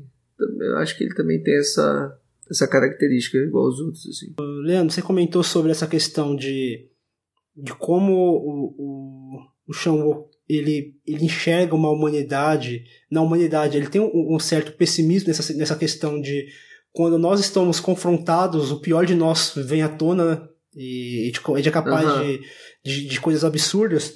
E a, a, cena que eu mais gosto, assim, do, da, da trilogia inteira que é a cena do, do Old Boy, que é a famosa cena do corredor. E a trilha sonora dessa cena. Não, na verdade a trilha sonora antes dessa cena, que é, a, que é quando ele tá arrancando lá os, os dentes do, do maluco lá, que é aquela cena angustiante. Mas aí começa a, a, a cena tocando uma música do Vivaldi, que é o Winter, que faz parte do concerto lá As Quatro Estações, no inverno. E esse, esse soneto, ó, essa, essa peça, ela segue um soneto que eu fui, por pesquisar e acabei não, não, não, não descobrindo se realmente foi escrito pelo Vivaldi ou não, mas que acabou acompanhando essa, essa peça. E essa, esse soneto ele diz o seguinte: ó, é, andamos com cuidado no caminho gelado, com medo de escorregar e cair. Depois, voltamos abruptamente e com cuidado, mas caímos no chão e arrevessamos com gelo enquanto não se quebra voltamos a sentir o cortante vento, o vento norte apenas das portas fechadas. Isto é o inverno, que não obstante tem as suas delícias. E eu achei interessante porque é isso, cara. É, é uma história onde a gente, a gente tá ali no, no, num gelo fino, prestes a cair, aí a gente cai, a gente não, a gente cai, mas a gente vê aquele gelo esfaleci, é, quebrando mesmo, rachando, a gente quase caindo na água, mas a gente levanta e tem aquele vento gelado que corta, que machuca, que agride, mas ainda assim, o cara, o inverno é bonito, o inverno tem tem, tem lá suas belezas. E eu acho que o Shamu, ele tenta, ele tenta passar isso, mas eu não sei, cara, eu não sei se eu enxergo muito nessa trilogia. Esse lado, esse lado que ele fala, o ser humano é, é zoado, é escroto, é capaz de coisas absurdas, mas tem a, a sua tem a sua bondade, tem, a, tem, tem coisas boas. É, ele mostra ali a questão do carinho do Ryu com, com a filha, do Odesu com, com a filha também, que ele é apaixonado por ela, ainda que ele seja um cara escroto que perdeu a festa da criança no começo do filme. Mas no final do filme eu não consigo mais enxergar isso. Eu enxergo no começo, mas no final não enxergo essa, essa ponta de esperança que talvez ele queira passar. Não sei se é também a intenção dele, mas por esse soneto aqui do, da, da, da trilha sonora que ele usa, dá essa ideia, mas eu acabo só ficando com o lado negativo do ser humano no filme, sabe? Eu acabo o filme achando, pô, que merda, o ser humano é estragado mesmo. É, muito bom você ter levantado esse soneto, ah, mas eu acho que ele é, é, tem um filme que eu gosto muito que a gente vai falar daqui a pouco, que é o Sede de Sangue. Acho que na última cena ele consegue fazer isso que você tá, tá comentando aí. Ah, pô, consegue. Trazer consegue, essa beleza. consegue. assim. Lá ele faz. Aqui realmente acho que ele não faz, não. É, mas não vamos nos precipitar ainda, assim. Só aproveitando que o Fernando mencionou o Old Boy, né? A gente tem que mencionar aqui para não, não deixar passar batido. Aliás, eu tenho que mencionar para destilar o meu ódio. Porque em 2000, e agora não lembro se foi 2012 ou 2013, né? O Old Boy ele teve um remake Não faz diferença. americano. Obviamente, né? Tinha que ter um filme que fez muito sucesso. É, dirigido pelo Spike Lee, né? Ai, estrelado pelo. Josh Brolin. E assim, pra não me alongar muito, né? Acho que o Leandro nem chegou a ver esse filme, eu acho que ele fez muito bem. É, assim, eu, eu diria sem medo de errar, Não, passei longe. sem medo de errar, assim, que eu odeio todas as pessoas que participaram dessa produção, assim. Sério, desde. Ninguém. é Todo mundo, cara, sei lá. Você quer se vingar dele? Eu quero, eu quero. Eu quero, quero um martelinho pra ir lá atrás de todo mundo, assim. Perdoei um pouquinho Spike Lee depois do Infiltrado na Clã, mas, assim, cara, é um filme que não acrescenta em nada original. Pelo contrário, deturpa várias coisas, enfim. Muito comercial, né? Americano não É, quer ler Hollywood legenda. sendo Hollywood, né? É, pois é, assim, só pra mencionar mesmo. E o último comentário que eu queria fazer, né, um comentário é, mais fora da trilogia da Vingança, que entre o Senhor Vingança e Old Boy, e depois entre Old Boy e Lady Vingança, ele vai participar de dois projetos, não como diretor principal, mas com outros diretores.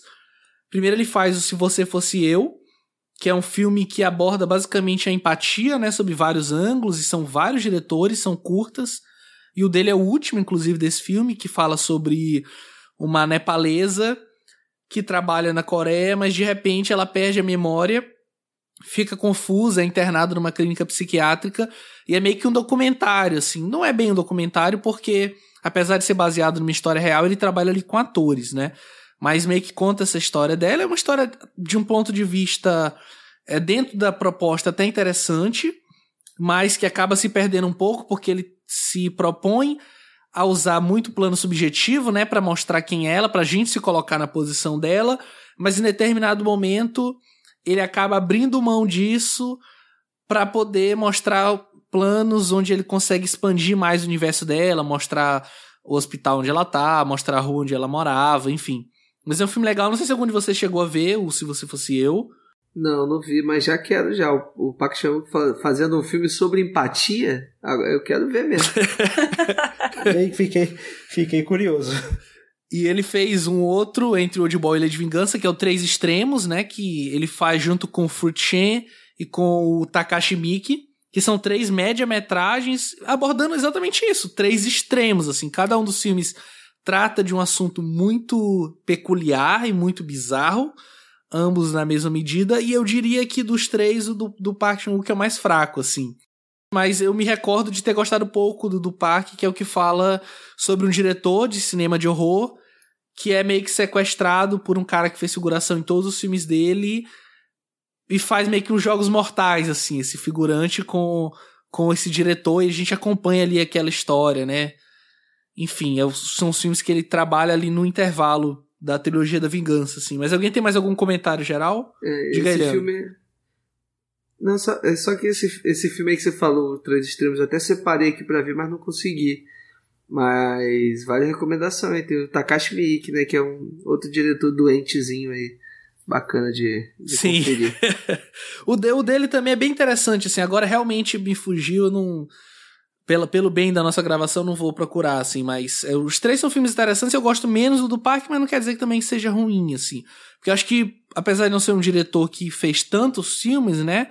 Mas acho que sim, o Park é um diretor bem irregular, assim. Ele tem grandes obras e tem outras não tão boas, assim. Mas alguém quer comentar mais alguma coisa da trilogia da vingança ou a gente já pode partir para próximo filme da pauta? Bora, bora que o tempo tá, tá correndo. Então vamos lá. Então a gente vai falar agora do próximo filme, que também não foi lançado, assim, um, um disclaimer, né, pra gente fazer. Às vezes a gente vai falar o nome de um filme, você pode conhecer por outro, porque nem todos os filmes do, do parque foram lançados aqui no Brasil. Então, por exemplo, a gente fala nomes em português dos filmes que foram lançados de alguma forma. Então a gente vai falar agora do I'm a Cyborg, But That's Okay, né, porque nunca teve lançamento aqui, que é o filme que ele vai fazer ali em 2006.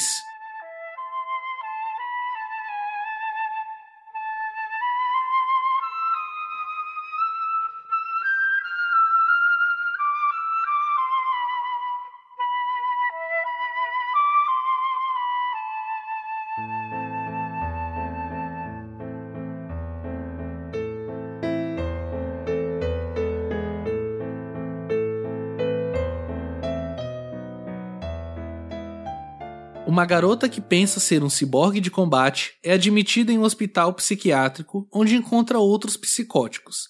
Eventualmente, ela se apaixona por um homem que acha que pode roubar as almas das pessoas. E aí, gente, o que, vocês têm a me dizer sobre esse filme aqui do Pac?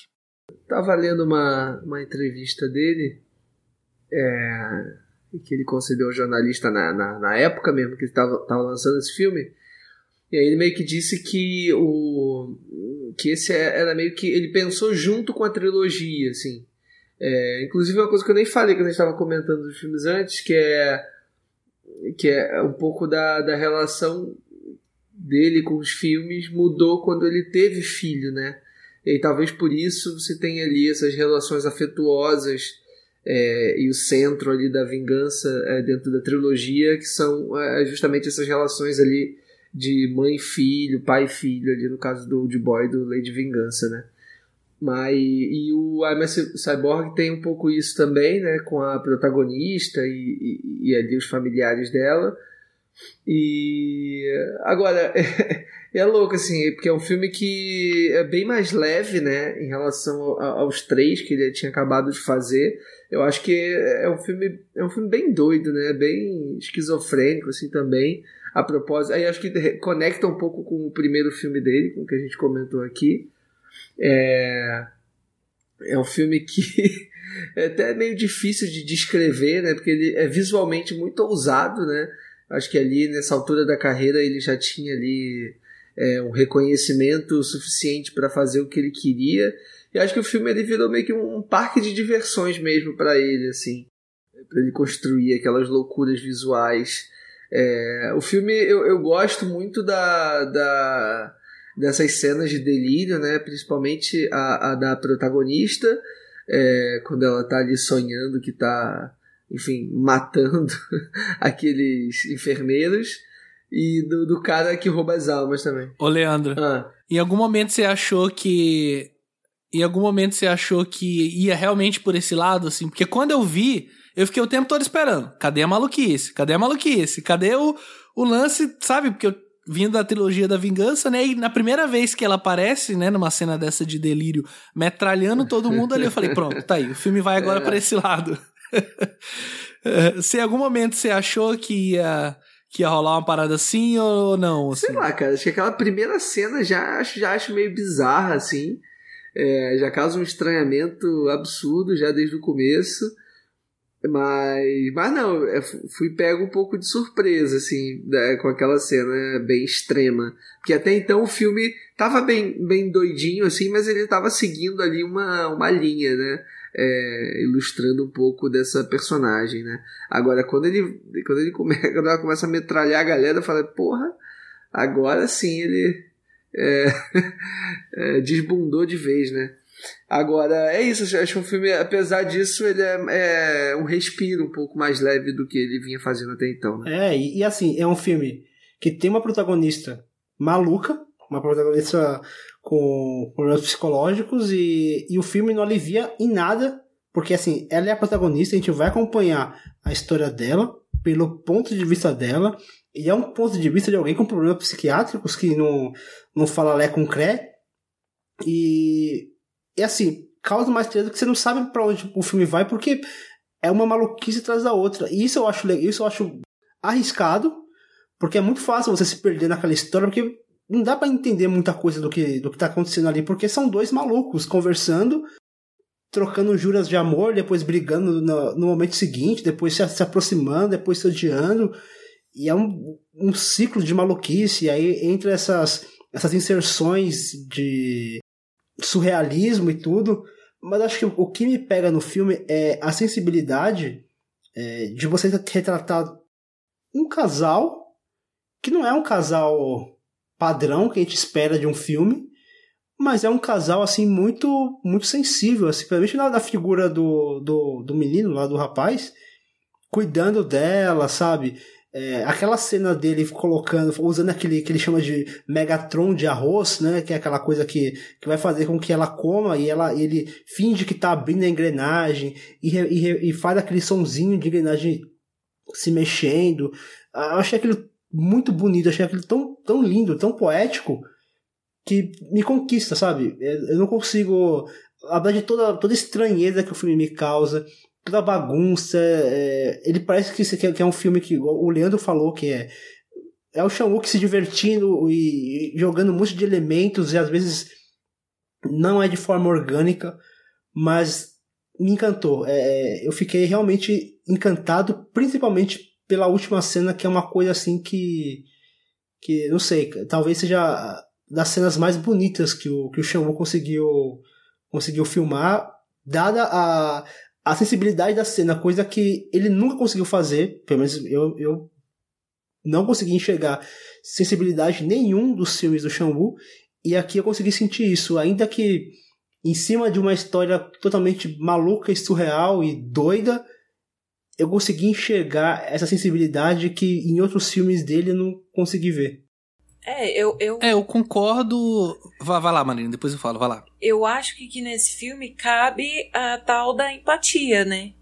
Que a gente disse que faltava ou era inexistente, assim, nos outros filmes. E é engraçado, porque eu tava comentando com uma colega minha, né, que eu tinha visto esse filme e tal, aí eu tava comentando, nossa, ela, ela acredita que é um robô, e a refeição dela é lamber uma pilha e uma bateria, e contando como se fosse engraçado, mas assistindo o filme, assim, é, ele consegue criar uma empatia ao, a, a, em torno desses personagens, que por mais absurda e engraçada que seja a situação, você fica preocupado pelos personagens. Assim, eu, eu achava bizarro ela lambendo aquela pilha, mas eu falava, gente, essa menina precisa comer. Eu ficava preocupada com ela, assim. E aí você vê a sensibilidade ali no relacionamento dos dois, né? Por mais que o, é, o coleguinha dela seja louco também, ele consegue enxergar as necessidades dela e encontra meios de cuidar dela sem que ela perceba, assim. Então, é nessas, nessa sensibilidade que, que ele encontra pro tom desse filme, assim, que, que é, é, o que o Leandro disse mesmo, é um respiro, assim, parece que nem é o mesmo diretor em alguns momentos, assim, de, de tão bonitinho e sensível que é esse filme.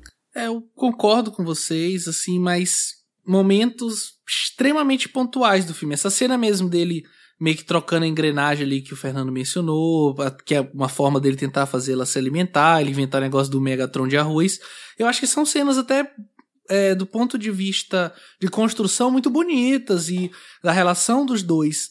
Mas eu acho que são cenas muito isoladas e que acontece ali já do meio pro final do terceiro ato, que já é o final do filme, e que não compensam tudo que vem antes, inclusive tudo que vem junto com elas. Por exemplo, a cena a última vez que ela liga o modo metralhadora maluca, né, e supostamente destrói todo o hospital, é, não sei, acho que assim, eu diria sem, é, sem pudor nenhum que para mim esse não é só o pior filme da pauta, como é o pior filme dos que eu vi do parque, assim, dele eu não vi três filmes só, que foi o segundo dele, o Saminjo, né, ou então o Trio, é, um outro curta que ele fez e mais um outro que, que eu também não consegui acesso, assim.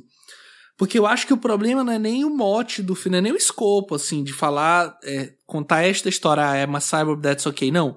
O problema pra mim não é isso, é como ele faz isso e a forma como ele faz a sua história se movimentar. Porque eu acho que ele aponta para muita coisa, e no final não quer dizer nada em relação àquilo. Não, assim, provavelmente estou sozinho pelos comentários que já foram feitos. O que, que você acha, Leandro? Não, não... Pedro, vai lá, te Fernando. falta coração. Cara, assim.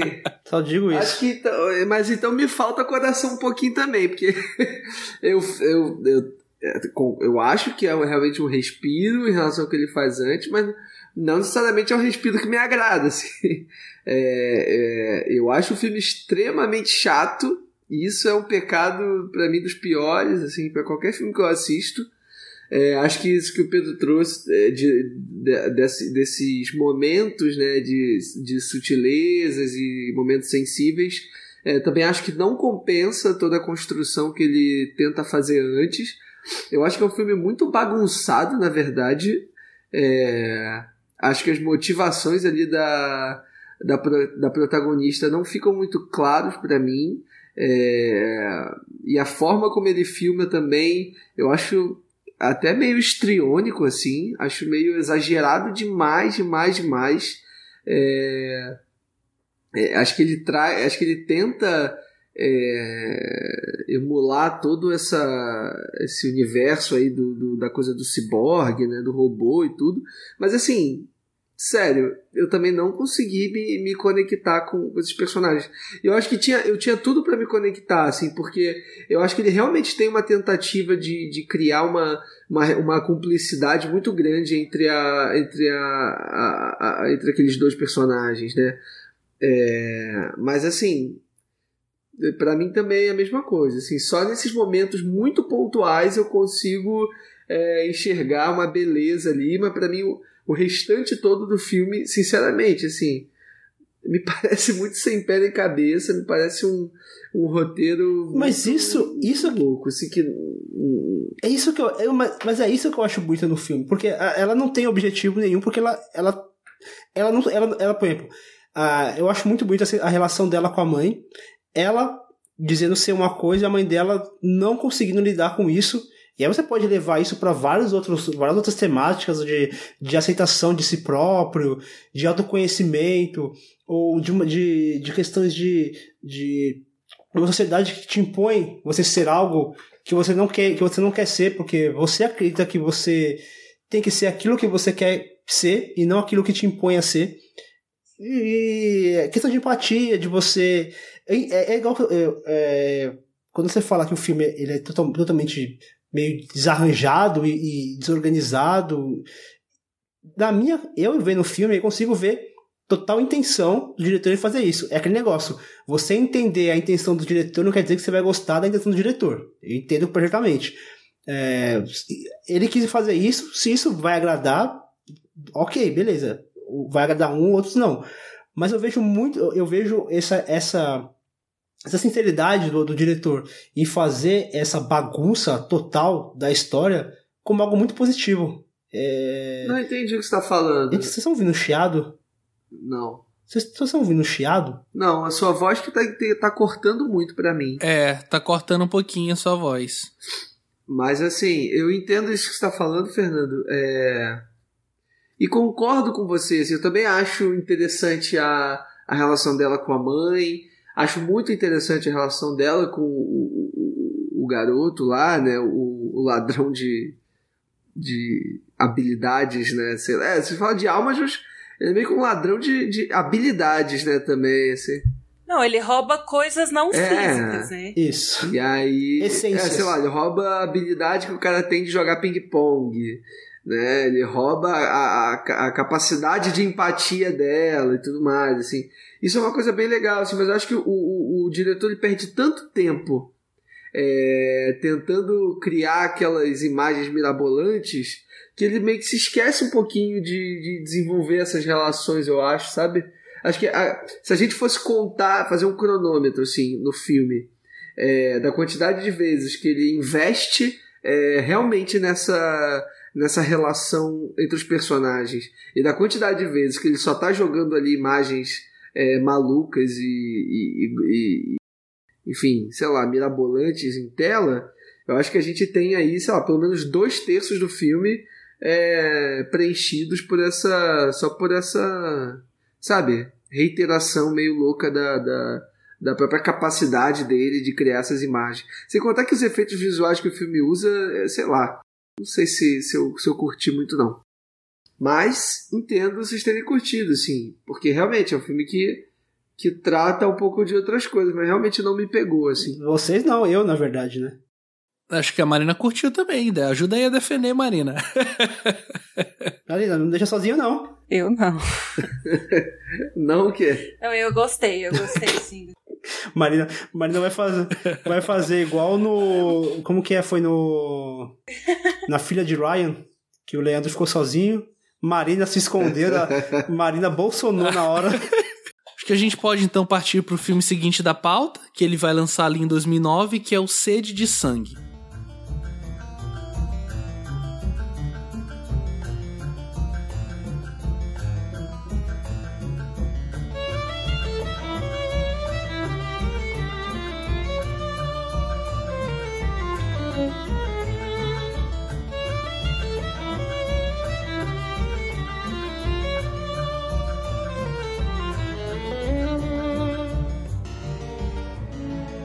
Padre, é infectado com um vírus mortal e transforma-se em um vampiro após receber uma transfusão de sangue de um desconhecido.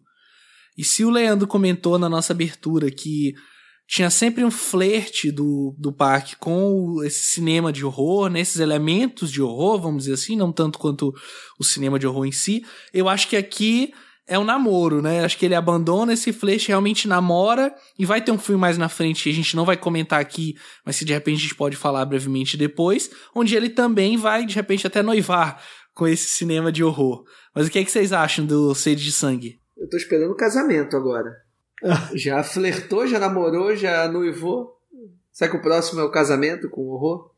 Mas, é, o, cara, o Sede de Sangue é, tá aí, talvez seja o que eu mais gosto, sim, do, do diretor.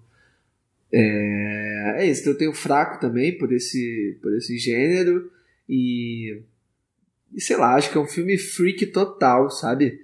É, ali onde ele tá jogando ali com todos os fetiches dele, é, colocando em tela ali tudo que ele tinha para colocar, assim, acho que é um projeto que ele demorou uns 10 anos para fazer, assim. É, tava lendo uma entrevista dele sobre o filme e ele tava dizendo que, que ele tinha duas cenas escritas há 10 anos atrás, né, da, da época que ele, que ele fez. É, ou seja, só em 1999 ele já estava pensando em fazer esse filme. Que ele tinha as cenas do. Tanto do. aquela primeira cena. Aquelas primeiras cenas do padre se transformando em vampiro, né? Com a transfusão de sangue ali e a cena é quando ele transforma a, a menina em vampira também. Ele tinha essas duas cenas escritas antes de depois dar continuidade ao projeto. E acho que era algo que ele já queria fazer há muito tempo, e aí ele finalmente tem essa, essa possibilidade. E sei lá, eu adoro filme de vampiro e acho que ele faz um filme de vampiro bem único, assim. É, tem, é um filme que está ali a todo momento lidando com a realidade e a fantasia, né? É, a realidade dentro dessas questões é, que a gente já falou, já comentou sobre o cinema dele, né, das questões morais ali do personagem, e a gente tem essa, essa questão é, personificada ali na figura do protagonista, que enfim é um padre que vira vampiro, né, Duas, dois arquétipos aí é, é, quer dizer, não que vampiro seja um arquétipo, mas né, enfim, essa coisa do bem e do mal é, unidas num só corpo, algo que em geral estão sendo sempre são coisas estão sempre em oposição e aqui ele traz as coisas dentro é, de um único personagem.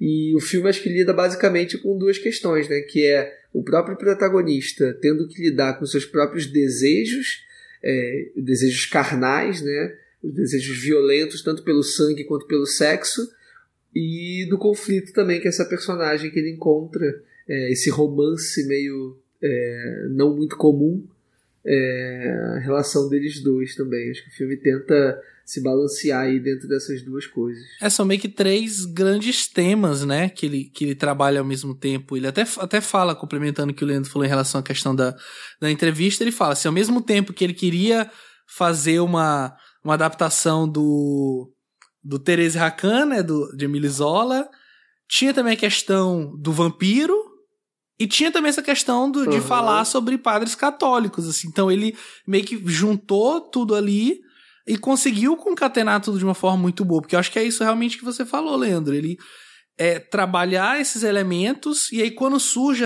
a nossa segunda protagonista, que eu acho que é tão protagonista quanto ele, até mais, ela vai inserir um outro tema, que é além da, dessa questão do sexo, do corpo e da culpa católica e da, enfim, da moral, dos bons costumes, acho que ela vai inserir um assunto que é a morte em vida, que é o que ela vive até conhecer o padre, né? E aí depois, a partir de conhecê-lo, independente dele ser um vampiro ou não, acontece a vida na morte, né? Que é quando ela realmente se liberta daquelas amarras que estavam prendendo o tempo todo, mas eu vou deixar para desenvolver isso mais para frente, assim, era só para pontuar mesmo que você falou. Vai lá, Fernando. Pensando assim, talvez seja o primeiro filme onde ele consegue, onde ele consegue é, inserir esses três elementos que fazem parte da, da sua filmografia, que é o drama, o romance e o terror, mesclado também com sexo, que é algo que ele vai explorar na obra seguinte. E é curioso como a gente vai se conhecendo, e quando eu estava assistindo esse filme, é, na hora me veio à cabeça o Leandro deve estar tá curtindo pra caramba esse filme. Porque Não, é, é, um, é um tipo de, de, de filme assim que é, ele encanta por essa, por, por, por essa harmonia entre esses elementos que ele coloca no cinema dele. Por exemplo, você consegue ter uma dose de humor assim que eu, eu me gargalhei, por exemplo, naquela cena do jantar onde eles começam a fazer alguns trocadilhos entre a relação entre o padre, entre o padre e a menina. Caraca, eu achei hilário, hilário. Mas é, é tão simples, é só no olhar, eles vão falando, é só no olhar, e a galera ali não entendendo nada. Eu, eu gosto muito desse, desse humor negro, e também é uma questão de, de você trazer alguns assuntos assim, como a libertação sexual, o Pedro falou a questão da culpa católica, é, colocar um padre foi uma sacada muito boa. Eu, eu, não, não li se esse roteiro é original ou se é baseado num livro. Nossa, mas é genial você colocar um vampiro no, rezando, de, de sabe? Pedindo. É muito bom. Pedindo para ser isso, exonerado, isso. sabe? Sim, essa dicotomia, essa dicotomia que o exatamente, por causa da questão da culpa, né? Essa, essa dicotomia entre o, o bem e o mal, o mal dentro da, da, da pessoa, ao mesmo tempo que ele, ele luta para porque aquele mal ele precisa botar para fora, mas ele controla para que aquilo não venha prejudicar outras coisas que a, que a companheira dele tipo, caga e anda. Ela vai e faz o que quer, se tiver que matar, mata. E essa, essa diferença entre os dois também acaba deixando o romance mais interessante. Ô, Fernando, só para complementar, é, porque você falou questão do roteiro, né? Eu comentei assim, o roteiro original né, escrito pelo, pelo próprio Park, também em parceria com, vou só confirmar aqui, é, inspirado no, é, no Therese Rakan do Emile Zola, né, escrito também pelo, é, provavelmente minha pronúncia está errada, a Marina deve me corrigir, pelo Seo Kyung-jong, que, é, que escreve junto com ele o roteiro, mas é o roteiro original baseado é, é, nessa obra. Ah, baseado. É uma, o Pedro, é uma, é, uma, é uma mulher, na verdade, é uma roteirista mulher. É porque os nomes em coreano é mais difícil de a gente ah. identificar, né? Mas é uma mulher. Ela escreve, inclusive, ah, o A Criada junto então, com ele só para dar a informação correta. Marina provavelmente vai corrigir minha pronúncia. Vai lá, Marina. É, assim, é engraçado, porque eu fiquei lembrando do Cronos, quando eu tava assistindo esse filme. E que é tentando inserir essa figura fantasiosa no, numa, num universo real, assim. É claro que em alguns momentos ele dá uma, uma fugida para esse, esse, é, essa visão mais fantasiosa, mas é, chegou um ponto do filme que ela falou assim, cara, isso sim, filme de vampiro, sabe? Porque parece que ele foi fazendo uma checklistzinha, assim. Ah, vampiros, é, queimam no sol, vampiros, isso e isso. Mas não só citando essas coisas, mas essas coisas tendo consequências reais, né? E aí, como o Leandro já comentou, a gente tem aquela cena belíssima no final, que eu acho que é que, que tem um lirismo assim muito grande, os dois é, morrendo juntos ali, queimados ao pôr do sol, né? E, e aí ele insere uma gagzinha ali no final, o pezinho caindo, todo queimado que ainda, até nesse último momento, que romântico e, e melancólico ao mesmo tempo, ele coloca uma pitadinha é, de humor negro. Então, eu concordo muito com vocês. Eu acho que é essa dicotomia que ele traz, essa. Como que eu posso dizer? É muita ironia, sabe? Logo o padre se tornar uma coisa que ele deveria combater, assim, em tese. E aí ele sabe trabalhar muito bem esses dilemas de cada personagem e é, eu acho as cenas de sexo bem dirigidas. É, voltando assim para a parte estética, ele sempre tem um olho muito bom para filmar essas cenas e o relacionamento dos dois para mim é o ponto alto assim do filme. É, quando o filme ganha um gás, assim, as brigas, a, a cena dos dois pulando os os telhados da cidade, um puxando o outro e a briga no final, né, arrancando o porta-mala, porque você vê, você pensa na briga de um casal comum, já é muito engraçado as situações aí que você pensa quando é um casal que tem superpoderes, entre aspas, né, é, como fica absurda a coisa, um arrancando a, a porta do carro e jogando para cima, um puxando o Sim, outro. é muito Eu é acho que maneiro. esses momentos, eu acho que é uma salada muito maravilhosa, assim, que poucos diretores saberiam misturar, né, esses elementos, assim. E eu acho que, que ele consegue. E ele, ele acho que é, ousa bastante, assim, é, na forma como ele retrata esses personagens, porque ele corre um risco seríssimo é, de cair ali numa até numa misoginia, né, na forma como o personagem do padre trata a menina, assim. Mas eu acho que ele tá no limite, assim, acho que ele não, não ultrapassa, não, até porque ele tende a não romantizar grande parte das cenas, né? Eu acho que tem só duas cenas no filme, na verdade, que são cenas tipicamente românticas, assim, né? Dentro do romance, que como o Fernando é, trouxe, né? Que é um gênero que ele gosta de trabalhar também, que é justamente as cenas envolvendo ali os sapatos do padre, assim, que é a primeira, quando ela tá correndo descalça na rua, e ele acha aquela cena lindíssima, que ele chega, abraça ela, levanta tira os, é, tira os sapatos e coloca ela ali dentro, ela olha e se sente acolhida, se sente pela primeira Pô, vez. muito linda, enfim, né, cara? amada, né, de verdade. E a cena, enfim, a rima que tem no final é, dos dois. Mas acho que são as duas únicas cenas é, tipicamente românticas, assim, porque as outras, até as cenas de sexo, são meio estranhas e os personagens não tão confortáveis ali. Nossa, é, é, e eles são meio animalescos, né? E Óbvio, ela fica. vampiros, mais uma é. vez o dilema moral, assim, no meio do sexo, ela, ai, gente, será que eu sou. Eu sou freak, sabe? Porque eu tô gostando disso. E ela não cala a boca, sabe? É, sem contar aquela figura bizarra daquela porra daquele cara que é meio que o irmão de criação dela e o marido ao mesmo tempo. Molhado. É, né? Que eles, enfim, matam o cara e aí depois o cara meio que volta ali na culpa, né? Em cima da culpa dos dois. E todas as vezes que ele aparece, nossa, cara, aquilo me dá uma angústia, assim, tão bizarra. Aquela porra daquela tesourinha que ela fica na mão. Nossa, que.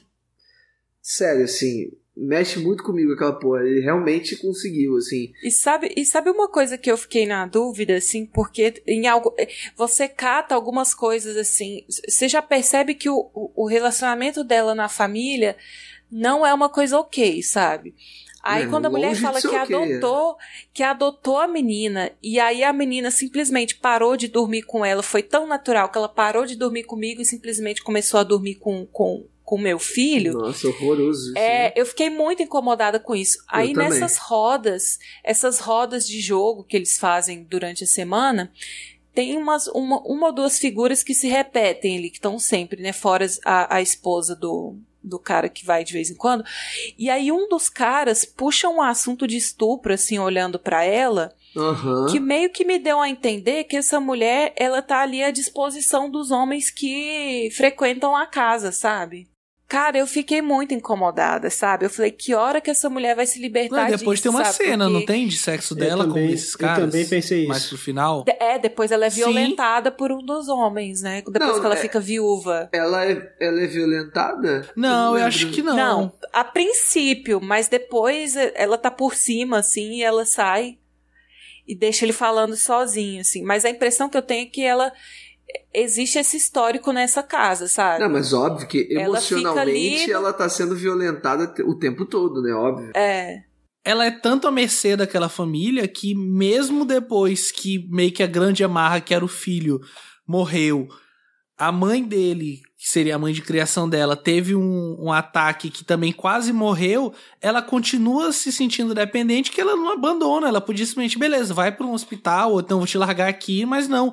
Ela continua cuidando dela, dando comida. Mas eu acho, Pedro, é porque eu percebi que ela, por uma questão de orgulho ou de trauma, não sei, ela tem um apego com a casa. Então, eu, eu sinto que ela continua com a sogra ali porque ela quer ficar com a casa. E aí, É, como os sentido. policiais estão investigando, ela não pode se livrar da mulher.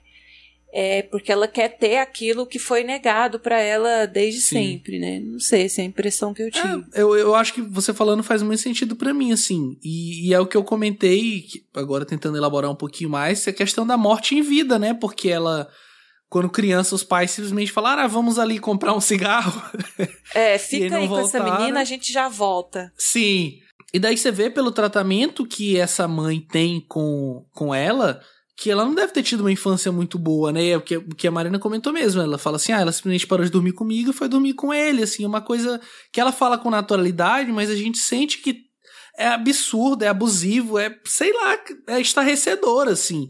E ela não. não. E ela fala ao longo do, do tempo, assim, que ela nunca teve uma festa de aniversário, Sim. que ela era tratada Nossa, como cachorro. essa parte do aniversário é- Enfim, é, pesada, foda, assim.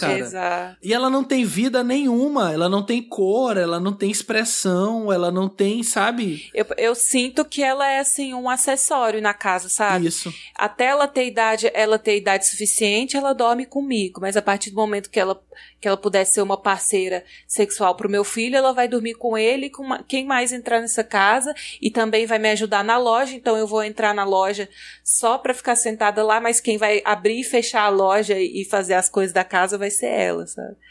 Mas assim, é, é- é- só voltando para uma coisa que o Leandro falou, assim, que é, ele consegue pôr até romance no meio, mas que são dois momentos muito pontuais, muito breves. Assim, Até quando o filme chega nesse momento muito romântico, muito doce, ele, ele dá um jeito de dar uma quebra nisso, né? Que é o que eu falei, assim, os dois lá queimados no pôr do sol e o pezinho dela racha e cai com o sapatinho no chão, assim. Sim. Sim. É, então ele não deixa chegar nesse melo drama. Não, não chega. E assim, Jamais. apesar do, do, do padre ser meio que o salvador dela, mas ele é simplesmente um- uma figura, ele é só, sei lá, assim, falando em relação a ela como protagonista, ele é só um fósforo, sabe? A, o combustível já tava lá. E aí, Exato. por isso, eu concordo muito com o Leandro, que aí ele não é misógino, porque ele podia muito ser no sentido de, ah, ele é meu salvador, olha como esse homem lindo veio me, sabe? Não. Ele é um cara como podia ter ser qualquer outro, né? E eu acho que isso é muito legal dela encontrar na morte a vida. É, e até pelo fato de ela conseguir manipular ele em alguns momentos, mostra que Pô, ela total. não tá tão permissiva assim, né? Porque tem alguns momentos em que ele, ele diz com todas as letras o que ela vai fazer. Você, ah, você vai fugir comigo, eu vou te buscar, a gente vai fazer isso e isso. E até nesses momentos ela, ela tem voz de decisão, sabe? Ela escolhe se ela vai ou não. Ela mentiu por ele, para ele por muito tempo que ela apanhava, né? Pô, essa, essa parte foi muito foda, porque mostra que ela tinha vontade de sair de lá, ela só tava esperando o momento certo, né?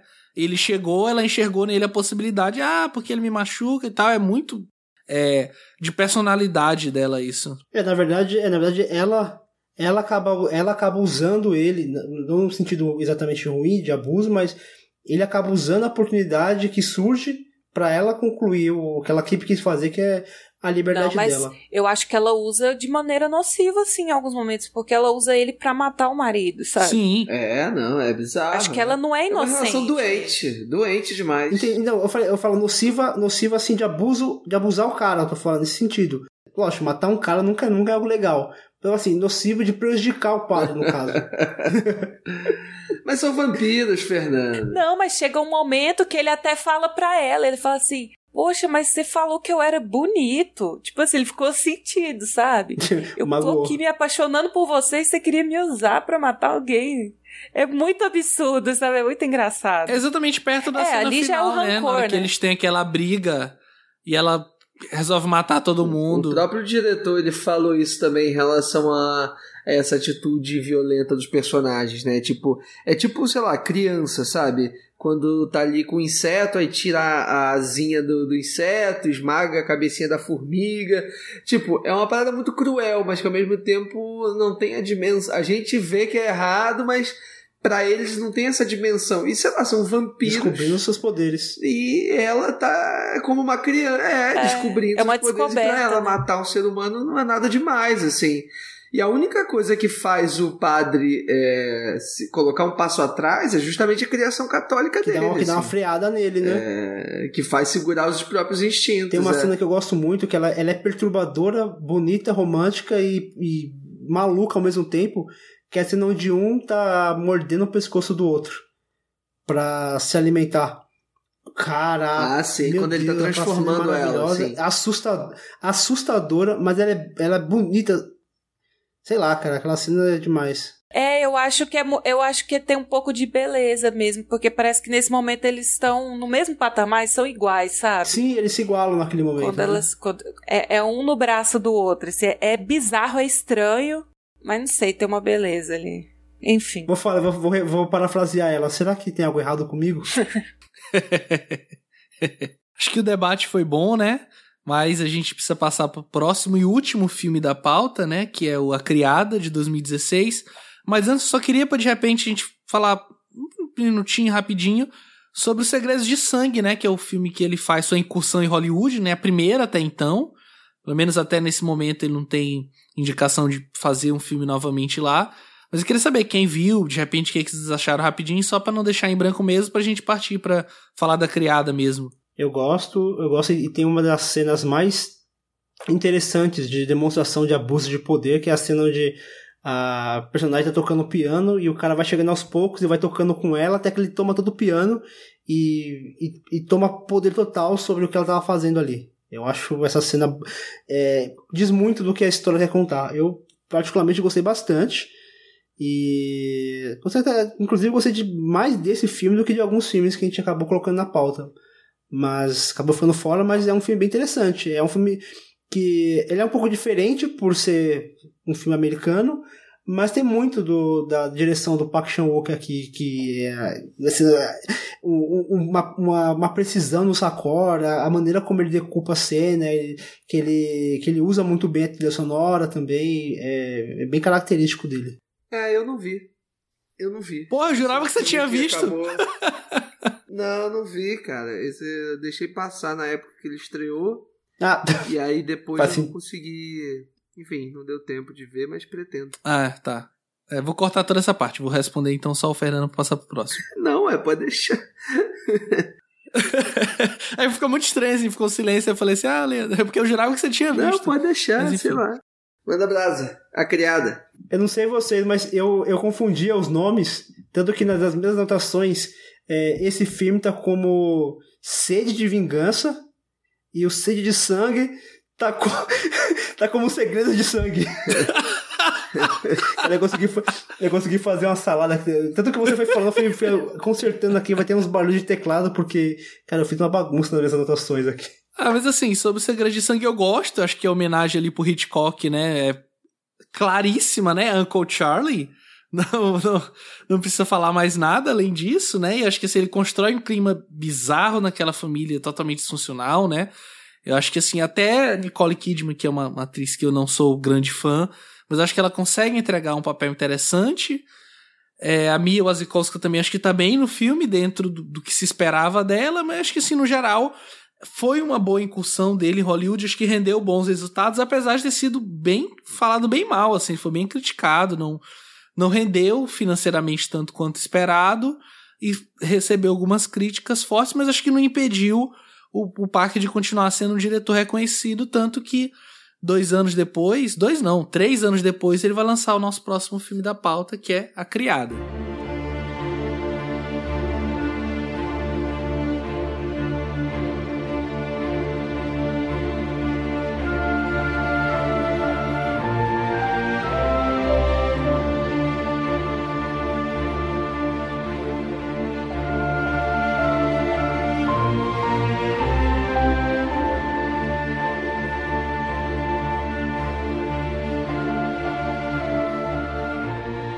Durante a ocupação japonesa, a jovem Soki é contratada para trabalhar para uma herdeira nipônica, Hideko, que leva uma vida isolada ao lado do tio autoritário. Só que Soki guarda um segredo. Ela e um vigarista planejam desposar a herdeira, roubar sua fortuna e trancafiá-la em um sanatório.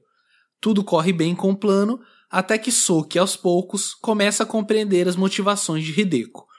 E aí, gente, o que, que vocês acham desse filme? É, nesse momento, a família tradicional aí, né, fica chocada, fica abalada, porque aqui nesse filme o, o, o diretor não faz concessões, não. Ele é bem ousado, é, tanto na temática como na maneira como ele vai contar a história.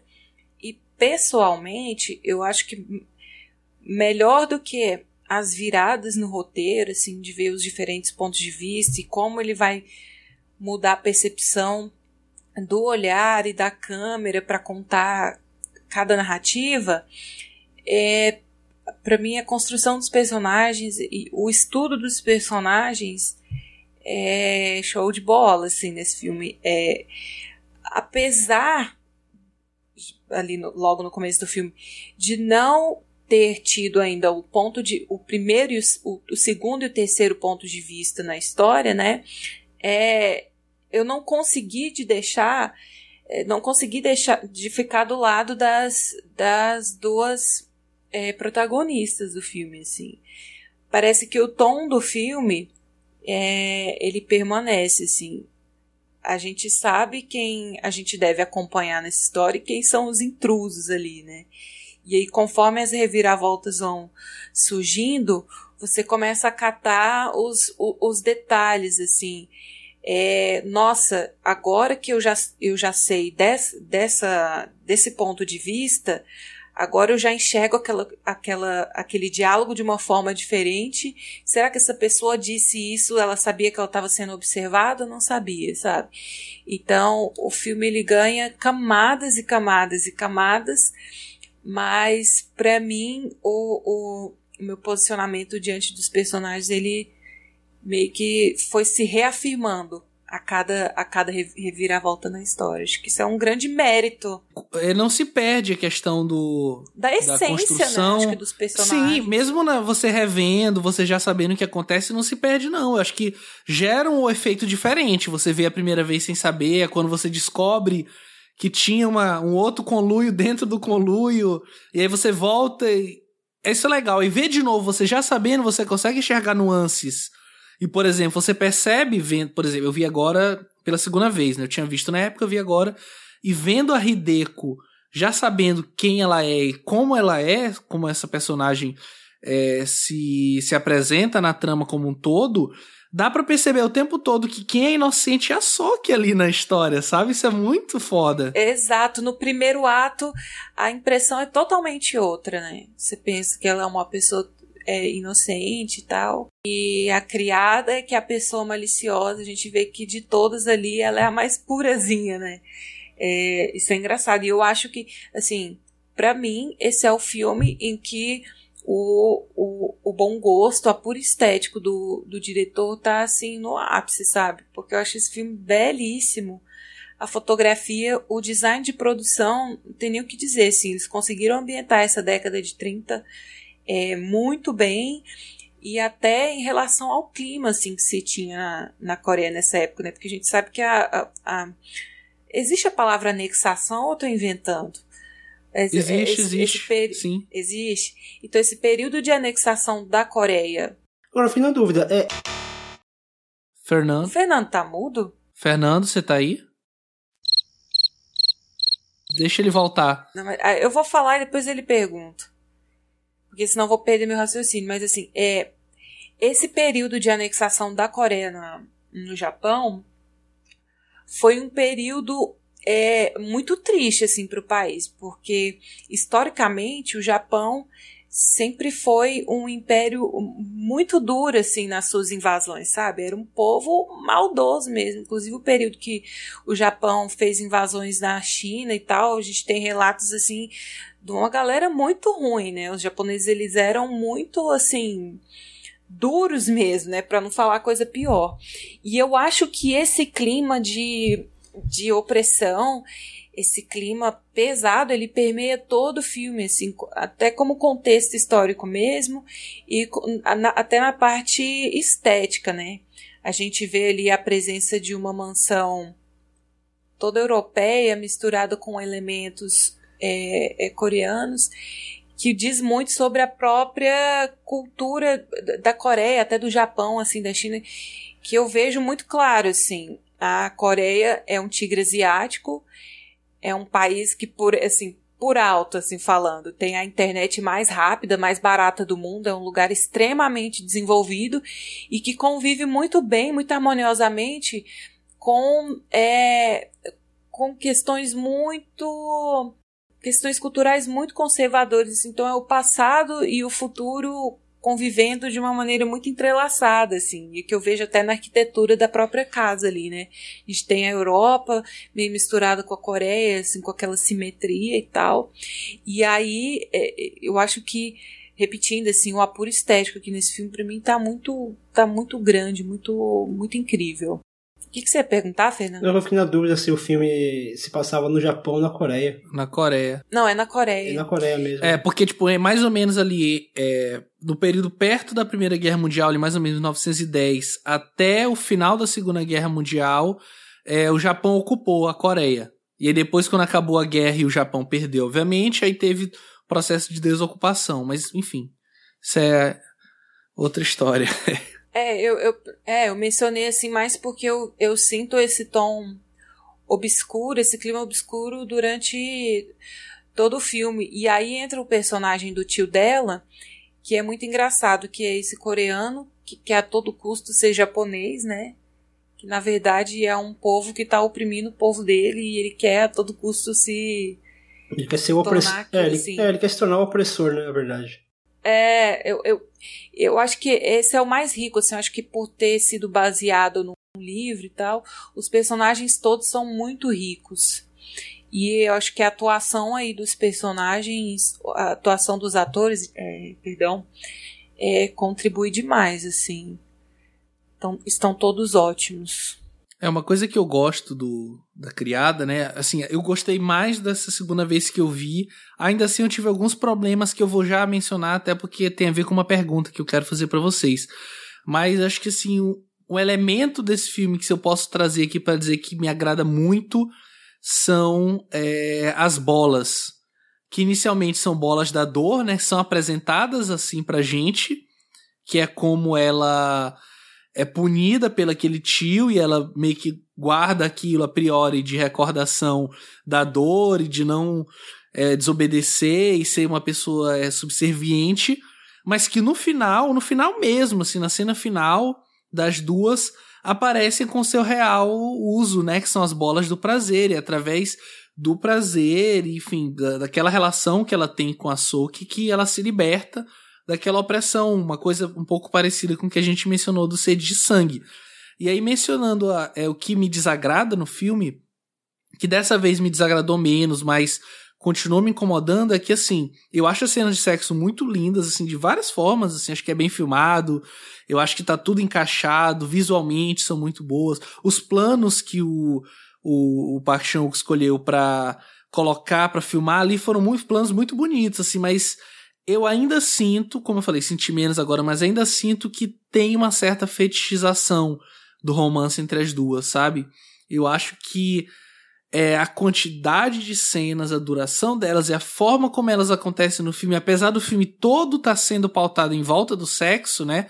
Tanto que o que acontece ali naquela casa é aquilo, ela lê aquelas histórias é, picantes, enfim, para aqueles caras ali de, da, da burguesia, mas eu acho que as cenas de sexo, como elas acontecem, elas me geram incômodo, porque aqueles corpos eles estão sendo explorados para mim, para além de uma questão de senso estético, para além de contribuir com a narrativa, mas tem um certo fetiche ali, aí nisso me tira um pouquinho dessas cenas, assim. Queria jogar isso para vocês, o que, que vocês acham? Não, eu não acho, eu não acho muito não. As, as duas primeiras, é, é, para mim ela serve muito até como um paralelo na, com, com, os próprios livros que a, que a Hideko estava lendo, porque teve, teve, algum, teve um, um momento onde, a, que é uma cena, aliás, eu acho linda, que é a cena onde elas estão destruindo aqueles livros, que é uma explosão de, de ódio, de raiva e de libertação.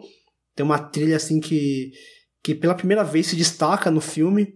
E, e ali você vê alguns livros com algumas posições que elas acabam reproduzindo essas posições naquela, naquela cena. Na verdade, é uma cena só, só que ela é mostrada duas vezes por conta do ponto de vista, né? Então acaba sendo duas cenas, na verdade, é, é uma cena só. É, eu então, enquanto. Eu, enquanto mulher, não senti esse incômodo, não, é, fora a cena final. É isso que eu ia falar. A cena final eu, eu achei bem desnecessária. Essa primeira, tanto que ela, ela termina a, a primeira cena, que passada duas vezes, ela termina muito bonita, que são as duas de mão dadas, assim, tipo, tipo, tamo junto, sabe? É, parceria. Parceria. A, a, segunda eu já achei. Não digo gratuita, mas, sabe, se não tivesse, sabe, não faria diferença. É, eu acho que era para mostrar o uso das bolas lá do sino. É, é. Mas eu acho que se só mostrasse o objeto, assim, sem o ato. O ato coito, né, em si, já ficaria implícito ali o negócio. Mas eu concordo com o Fernando. Eu acho que a, a primeira vez que as duas se relacionam, o, o diretor usa do, do, da questão da omissão. Ele mostra só uma parte do que aconteceu e aí dá a entender que foi a criada que dominou toda a situação, né? E te, te levando a crer que, que a que a dama era essa figura que estava ali para aprender. E aí quando ele dá, quando ele repete a cena e mostra outra parte, né, até com alguns planos subjetivos assim, te colocando no, no ponto de vista delas, é, eu acho que foi usado a serviço da narrativa, assim. E, e é inegavelmente que são cenas muito bonitas, né? Não tem como não, não querer levar para esse lado erotizado, né, de exploração e tal, mas não me incomoda. A cena que me incomoda é a cena final. Queria só falar, antes de responder essa pergunta do Pedro, é, queria falar um pouquinho é, em geral do filme. É, a Criada é um filme que eu gosto bastante também, acho que assim como vocês, é um filme que me impressionou bastante na primeira vez que eu vi. É, toda a construção visual mesmo, parece que o diretor ele é, chegou num nível assim muito muito alto mesmo de sofisticação assim em termos de imagem sabe? Em termos de como ele ele usa ali é, todos os elementos cinematográficos a favor da narrativa sabe? Eu acho que se ali em alguns outros filmes é, anteriores as coisas elas acabam é, é, sendo colocadas por uma simples por simples motivos de é, enfim, de querer aparecer, de querer saber que dizer que sabe fazer ou, ou de usar determinado efeito. Acho que aqui ele está sempre em prol é, do que, que ele está querendo narrar, sabe? E aí eu acho isso um ponto muito positivo para o filme. Acho que é, ele se torna um grande filme por isso e sobretudo pela pelo fato que vocês comentaram também dele ser um filme que sobrevive à segunda vez que você assiste, né? É, eu sempre gosto de, de comparar, é, esse, é, enfim, de fazer é, é, é, essa relação com o sexto sentido né, do nosso amigo Shaya.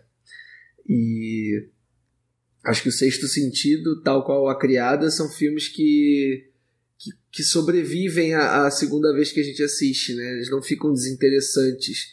Porque por mais que dentro da sua estrutura aquele ponto de virada no roteiro seja fundamental é, para o que o diretor está querendo criar, aquilo não é tudo, né? E a construção que se dá antes e, depois, e o que se tem depois também é tão importante quanto aquele ponto de virada. Então, eu acho que isso torna. É, isso faz com que esses filmes sobrevivam. É, a, a, e quantas vezes mais a gente assistir, acho que eles ficam é, cada vez melhores assim é, nesse aspecto, né?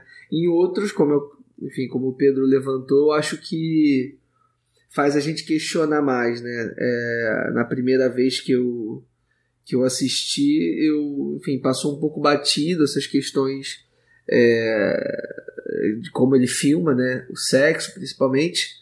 E agora, quando eu assisti de novo, eu também fiquei pensando muito assim nessas questões eu acho que a intenção dele é, não é fetichizar aqueles corpos. E, e acho que assim tem uma diferença também, né? Quando ele filma a, a, as, a, as mulheres naquele ritual lá da leitura dos livros, eu acho que há uma fetichização, mas há uma fetichização é, proposital, no sentido de que ele está querendo mostrar para a gente é, justamente a opressão que elas estão sentindo. Então ali eu acho que ele reproduz um pouco esse que é o que chamam do male gaze, né? Ou esse olhar masculino, né?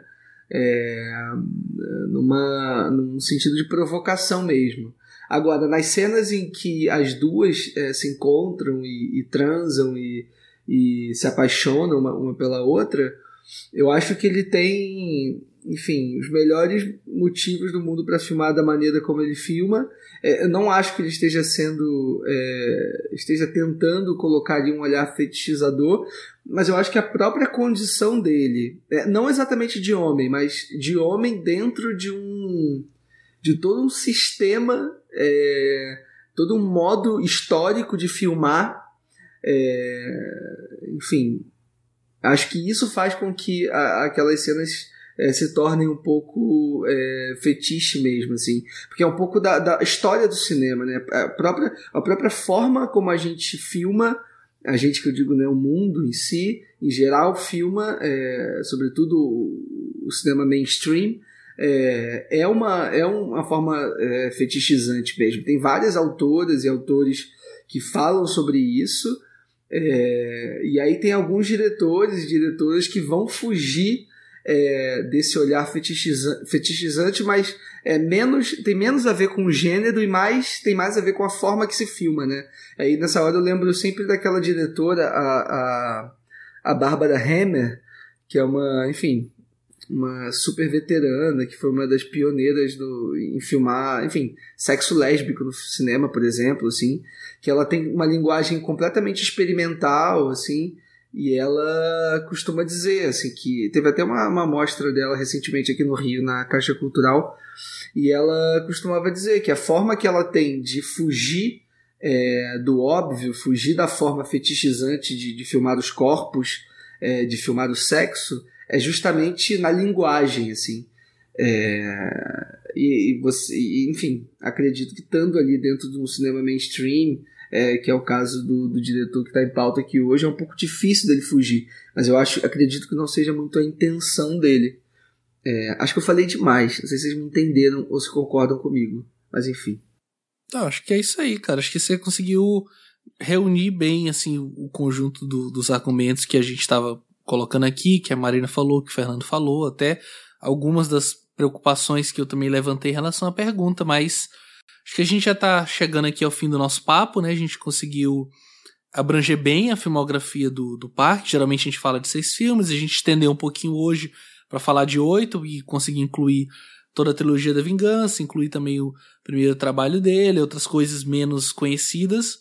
Então a gente pode chegar agora naquele momento de fazer o nosso top 3, né, dentro dos filmes que a gente debateu aqui e fazer nossas considerações finais. Então eu quero começar logo falando é, primeiro dizer que é uma honra, né, gravar aqui com vocês mais uma vez. É, indo aqui para essa segunda temporada, né, depois de ter fechado nossas comemorações de um ano, agora já de casa nova.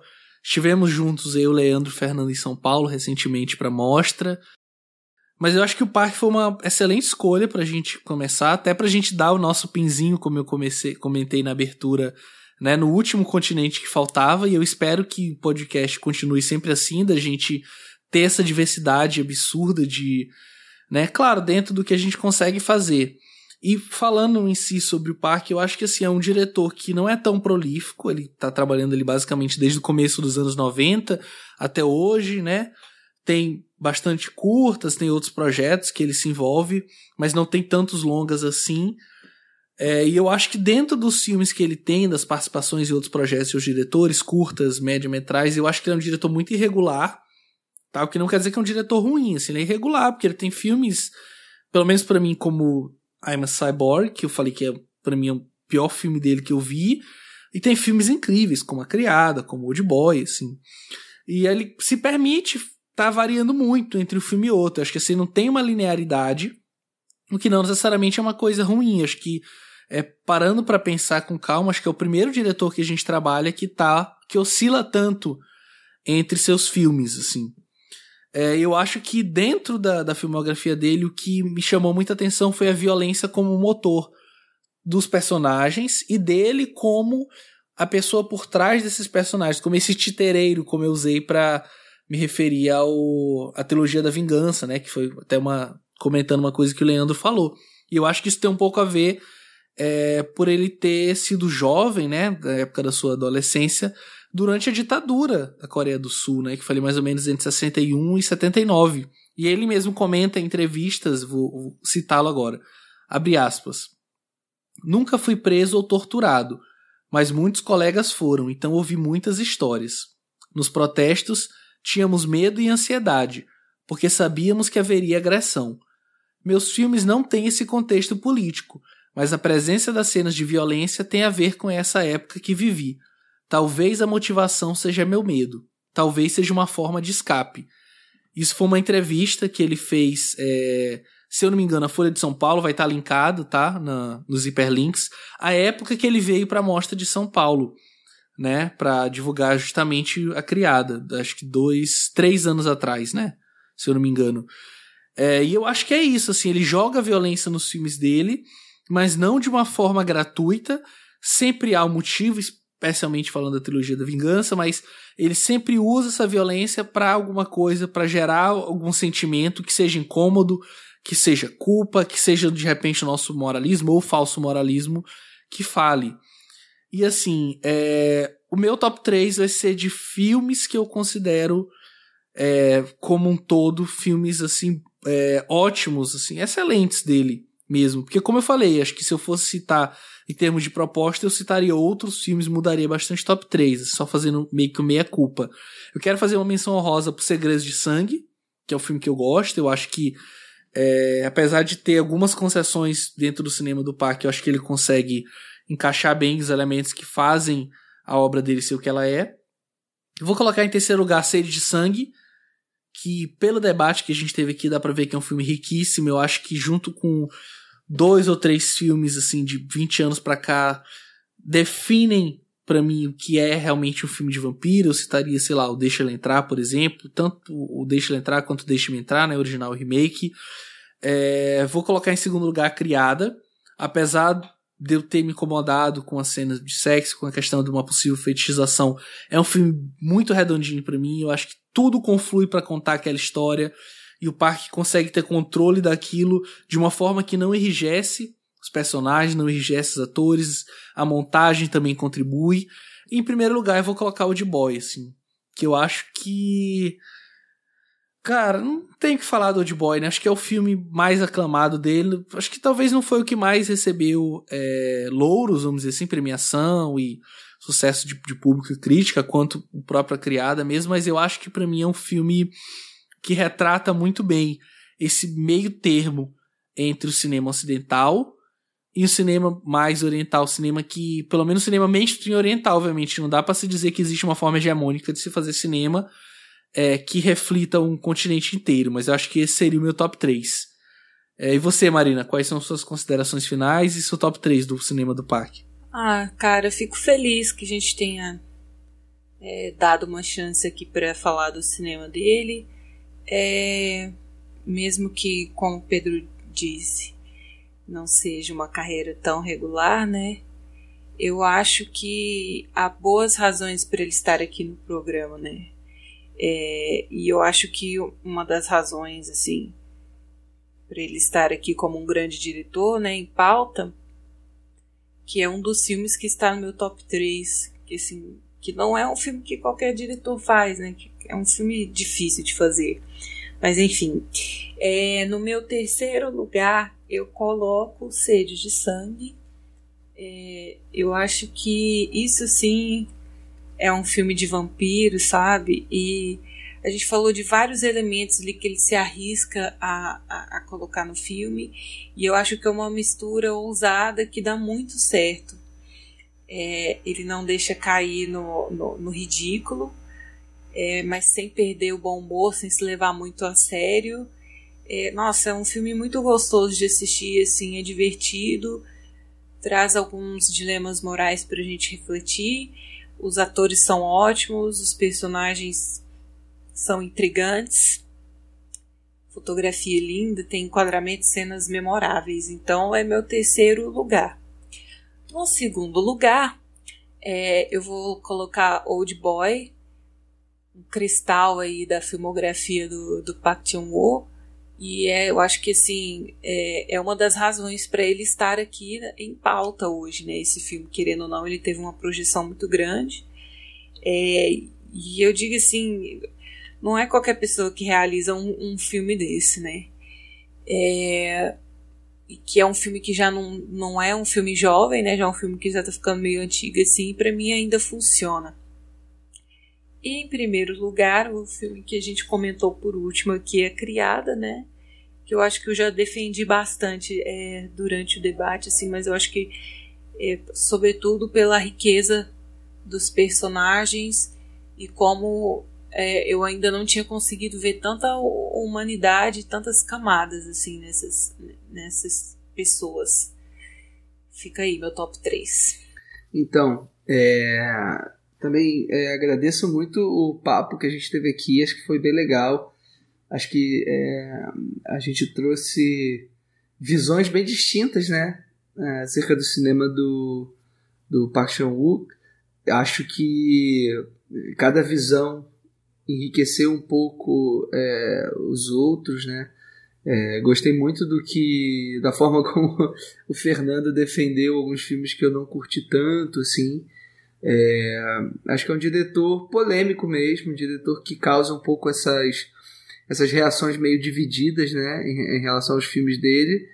É, acho que isso é um ponto positivo, acho sempre bacana quando é, quando os diretores causam isso, porque é, pelo menos é, gostando ou não, são diretores que, como ele, que, que afetam a gente de alguma maneira, né? seja positiva ou negativamente. É, isso eu acho sempre positivo, porque a pior coisa que tem é aquele, é aquele filme, enfim, aquele, aquela filmografia que não causa nada, né? que só, que, enfim, que a gente esquece no dia seguinte que a gente assistiu. E acho que isso não acontece com nenhum dos filmes do, do parque. É, eu acho que, fazendo aqui o meu top 3, assim, é, o terceiro lugar eu fiquei bem dividido, assim, confesso que está sendo bem difícil fazer, porque é, a, a, as discussões me, me, trouxeram agora aqui para um lugar que, é, que me fez refletir muito e, e, e fiquei pensando, assim, na verdade, nos filmes que eu gostaria de rever então esse meu terceiro lugar ficou flutuando ali entre alguns filmes dele. É, flutuou um pouquinho é, o Mr. Vingança e flutuou um pouquinho o Old Boy e flutuou um pouco o Zona de Risco, assim, acho que são três filmes que que estão meio empatados assim na minha cabeça, mas aí utilizando um pouco esse critério é, do filme que eu gostaria de rever hoje, é, é um filme imperfeito, como a gente comentou aqui, é um filme que tem vários problemas, mas tem um negócio nele ali que eu acho bem único na carreira dele, é, que é o Zona de Risco. É, acho que é um filme é, que realmente assim diz muito sobre é, o que é a Coreia e o que é estar tá naquele, naquele país, vivendo aquelas questões. É, acho que é um filme muito arriscado dele e como eu falei, né, quando a gente estava comentando sobre o filme, é, queria muito ver o, o, o, o, diretor voltando um pouco a esse, a esse tema, assim, é, no futuro. Espero que ele, que ele retorne. É um cara jovem ainda, tem, tem muito que produzir ainda na carreira dele. É, em segundo lugar, eu coloco A Criada, por todas as razões que a gente falou aqui, e incluindo uma, a uma das principais razões, que é a, a atriz principal do filme, que é Kim Min-hee, a gente esqueceu de comentar sobre ela, mas eu acho ela fantástica. Eu acho ela uma, uma das grandes atrizes do cinema mundial hoje. Ela trabalha muito com Hong Sang-soo, que é um diretor que o Fernando já comentou aqui, que é um outro diretor sul-coreano, é, de muita expressividade. É, não podia ser mais diferente é, do que o Park Chan-wook. Acho que ele faz um, um outro tipo de cinema, uma outra coisa. É, mas é um diretor super relevante também e eu sou é, gosto muito dos filmes dele gosto muito das atuações da Kim Min-hee é, tanto na Criada como nos filmes do Hong Sang-soo também é, em primeiro lugar eu coloco Sede de Sangue por tudo isso que eu falei acho que é um filme é, muito inventivo acho que o Park Chan-wook está na sua melhor forma é, em termos de violência, em termos de como ele articula esses gêneros cinematográficos num filme só. É, é um filme, acho um filme encantador mesmo, é, é, que traz ali todos os é, todos os temas e todas as, a, as questões visuais que eu, que eu costumo apreciar nos filmes. Assim, acho que ele é, entrelaça tudo de uma forma muito genial mesmo. Assim, acho, acho um grande filme. É, e é isso, gente. Valeu demais pela, pelo bom papo de hoje. Pô, muito bom. E você, Fernando? Quais são suas considerações finais e seu top 3? É, eu, eu conhecia pouco do cinema do, do Park Chan-wook, na verdade. É, conhecia só a trilogia da Vingança e a Criada. Então, conhecer o cinema dele, conhecer de verdade, né? Ver filmes pela, pela, Zona de Risco eu vi pela primeira vez. E, é, seja. Eu ia falar seja de vingança de novo, cara. É, foi, foi um.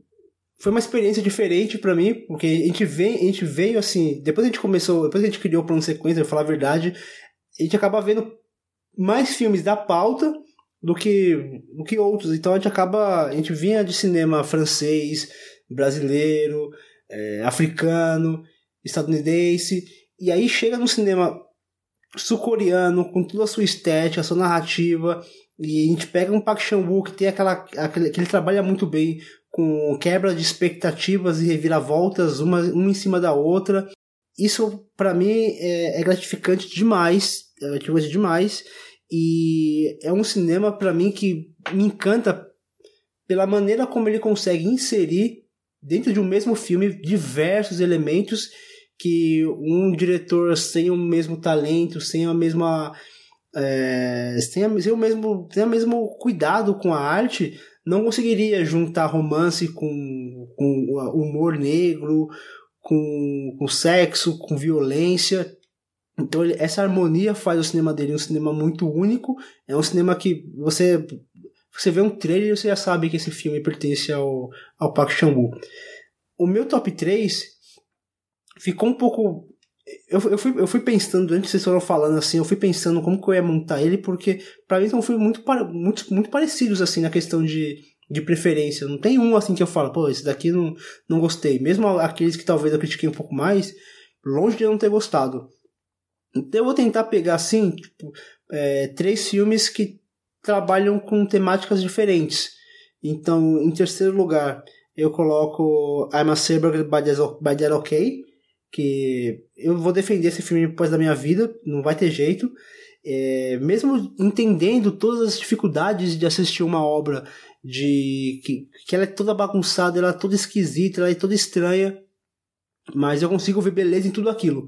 E, então eu coloco ela como em terceiro lugar. Em segundo lugar, eu coloco o Lady Vingança, porque eu acho esteticamente um filme lindo, eu acho belíssimo como o Shamu consegue usar muito bem as cores, somente o branco e o vermelho, que ele utiliza muito bem nesse filme. É, eu gosto da, da maneira como ele trabalha a, a personagem e, e o, o, quanto ela foi ferida por tudo que aconteceu na vida dela. E em primeiro lugar eu coloco a criada, que para mim é ela beira a obra-prima, assim, ela beira a perfeição. São pouquíssimas coisas assim no filme que, que me fazem talvez eh, não colocarem, não colocar o filme num, no, naquele panteão dos, dos, grandes filmes da minha vida, mas está próximo ali. É um filme que assisti a primeira vez fiquei extremamente perturbado assim pela, pela estrutura e na segunda vez manteve, mesmo tendo as minhas ressalvas quanto à, última cena, mas também não é aquela, aquela coisa que estraga o filme, é só uma coisa que talvez eu talvez não precisasse estar ali. Mas para mim é uma obra assim que beira beira a perfeição. Eu, tanto que aqui em São Paulo, quando ele apareceu na mostra, foi aplaudido de pé. Ah, eu acho esse negócio de aplaudir também meio esquisito, mas mostra o impacto que esse filme teve na, nas pessoas quando foi passado aqui na mostra, uh, dois anos atrás. E é isso, cara. É, é, um prazer sempre falar com vocês. E quando a gente fala de diretores assim que que para mim é, é, é uma novidade, é ainda melhor porque aí eu acabo expandindo mais o meu conhecimento cinematográfico e conversando com vocês e enriquecendo, por exemplo, o Leandro, como falou da trilogia da vingança, me fez refletir em assuntos que até então eu não havia refletido. E, então a, a maneira como eu, enxergar, como eu enxergava o filme também mudou durante o, a conversa. Isso para mim é, é sempre, sempre maravilhoso. Opa, valeu, Fernando. Então é isso, gente. Independente de top 3 que a gente fez aqui, que é um exercício, né, que vai mudando, enfim, a gente sempre faz vários é, disclaimers em relação a isso. Acho que todos os filmes, não só os da pauta, mas do parque estão indicados. Né, vejam mesmo e deixem nos comentários, de repente, se a gente deixou de falar algum que vocês julgam importantes, né? Mas queria agradecer meus companheiros de sempre, o Fernando, Leandro, Marina. Mês que vem a gente está de volta com mais um ótimo debate sobre a filmografia de algum ou de alguma grande cineasta. Tchau, tchau.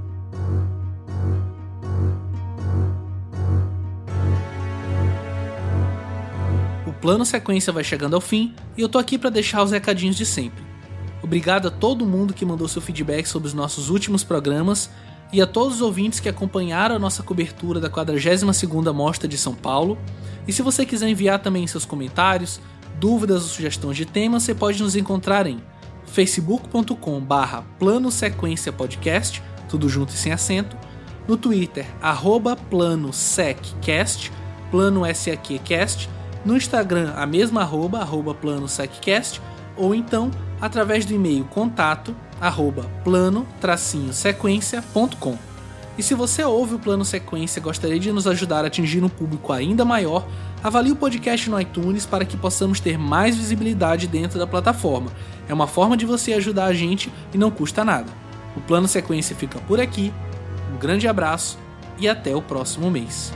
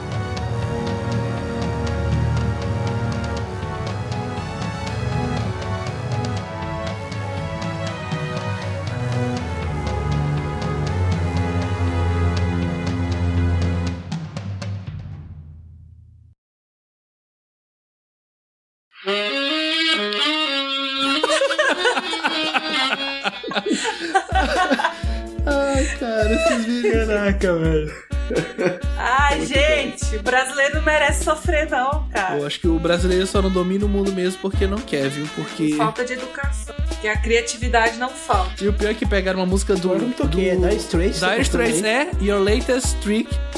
E resgataram, né, cara? Ai, cara, cara, eu não conhecia isso.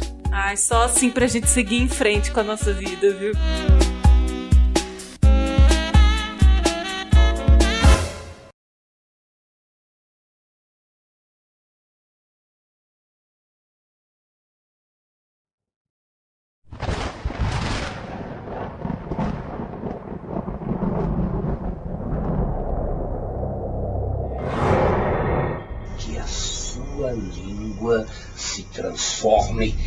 Cobra e devore todas as suas entranhas.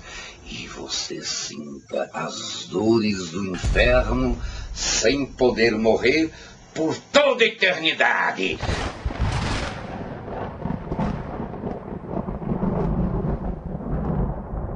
É isso mesmo. Nosso próximo podcast será um especial de Natal, no qual falaremos sobre a carreira de José Mojica Marins, o Zé do Caixão.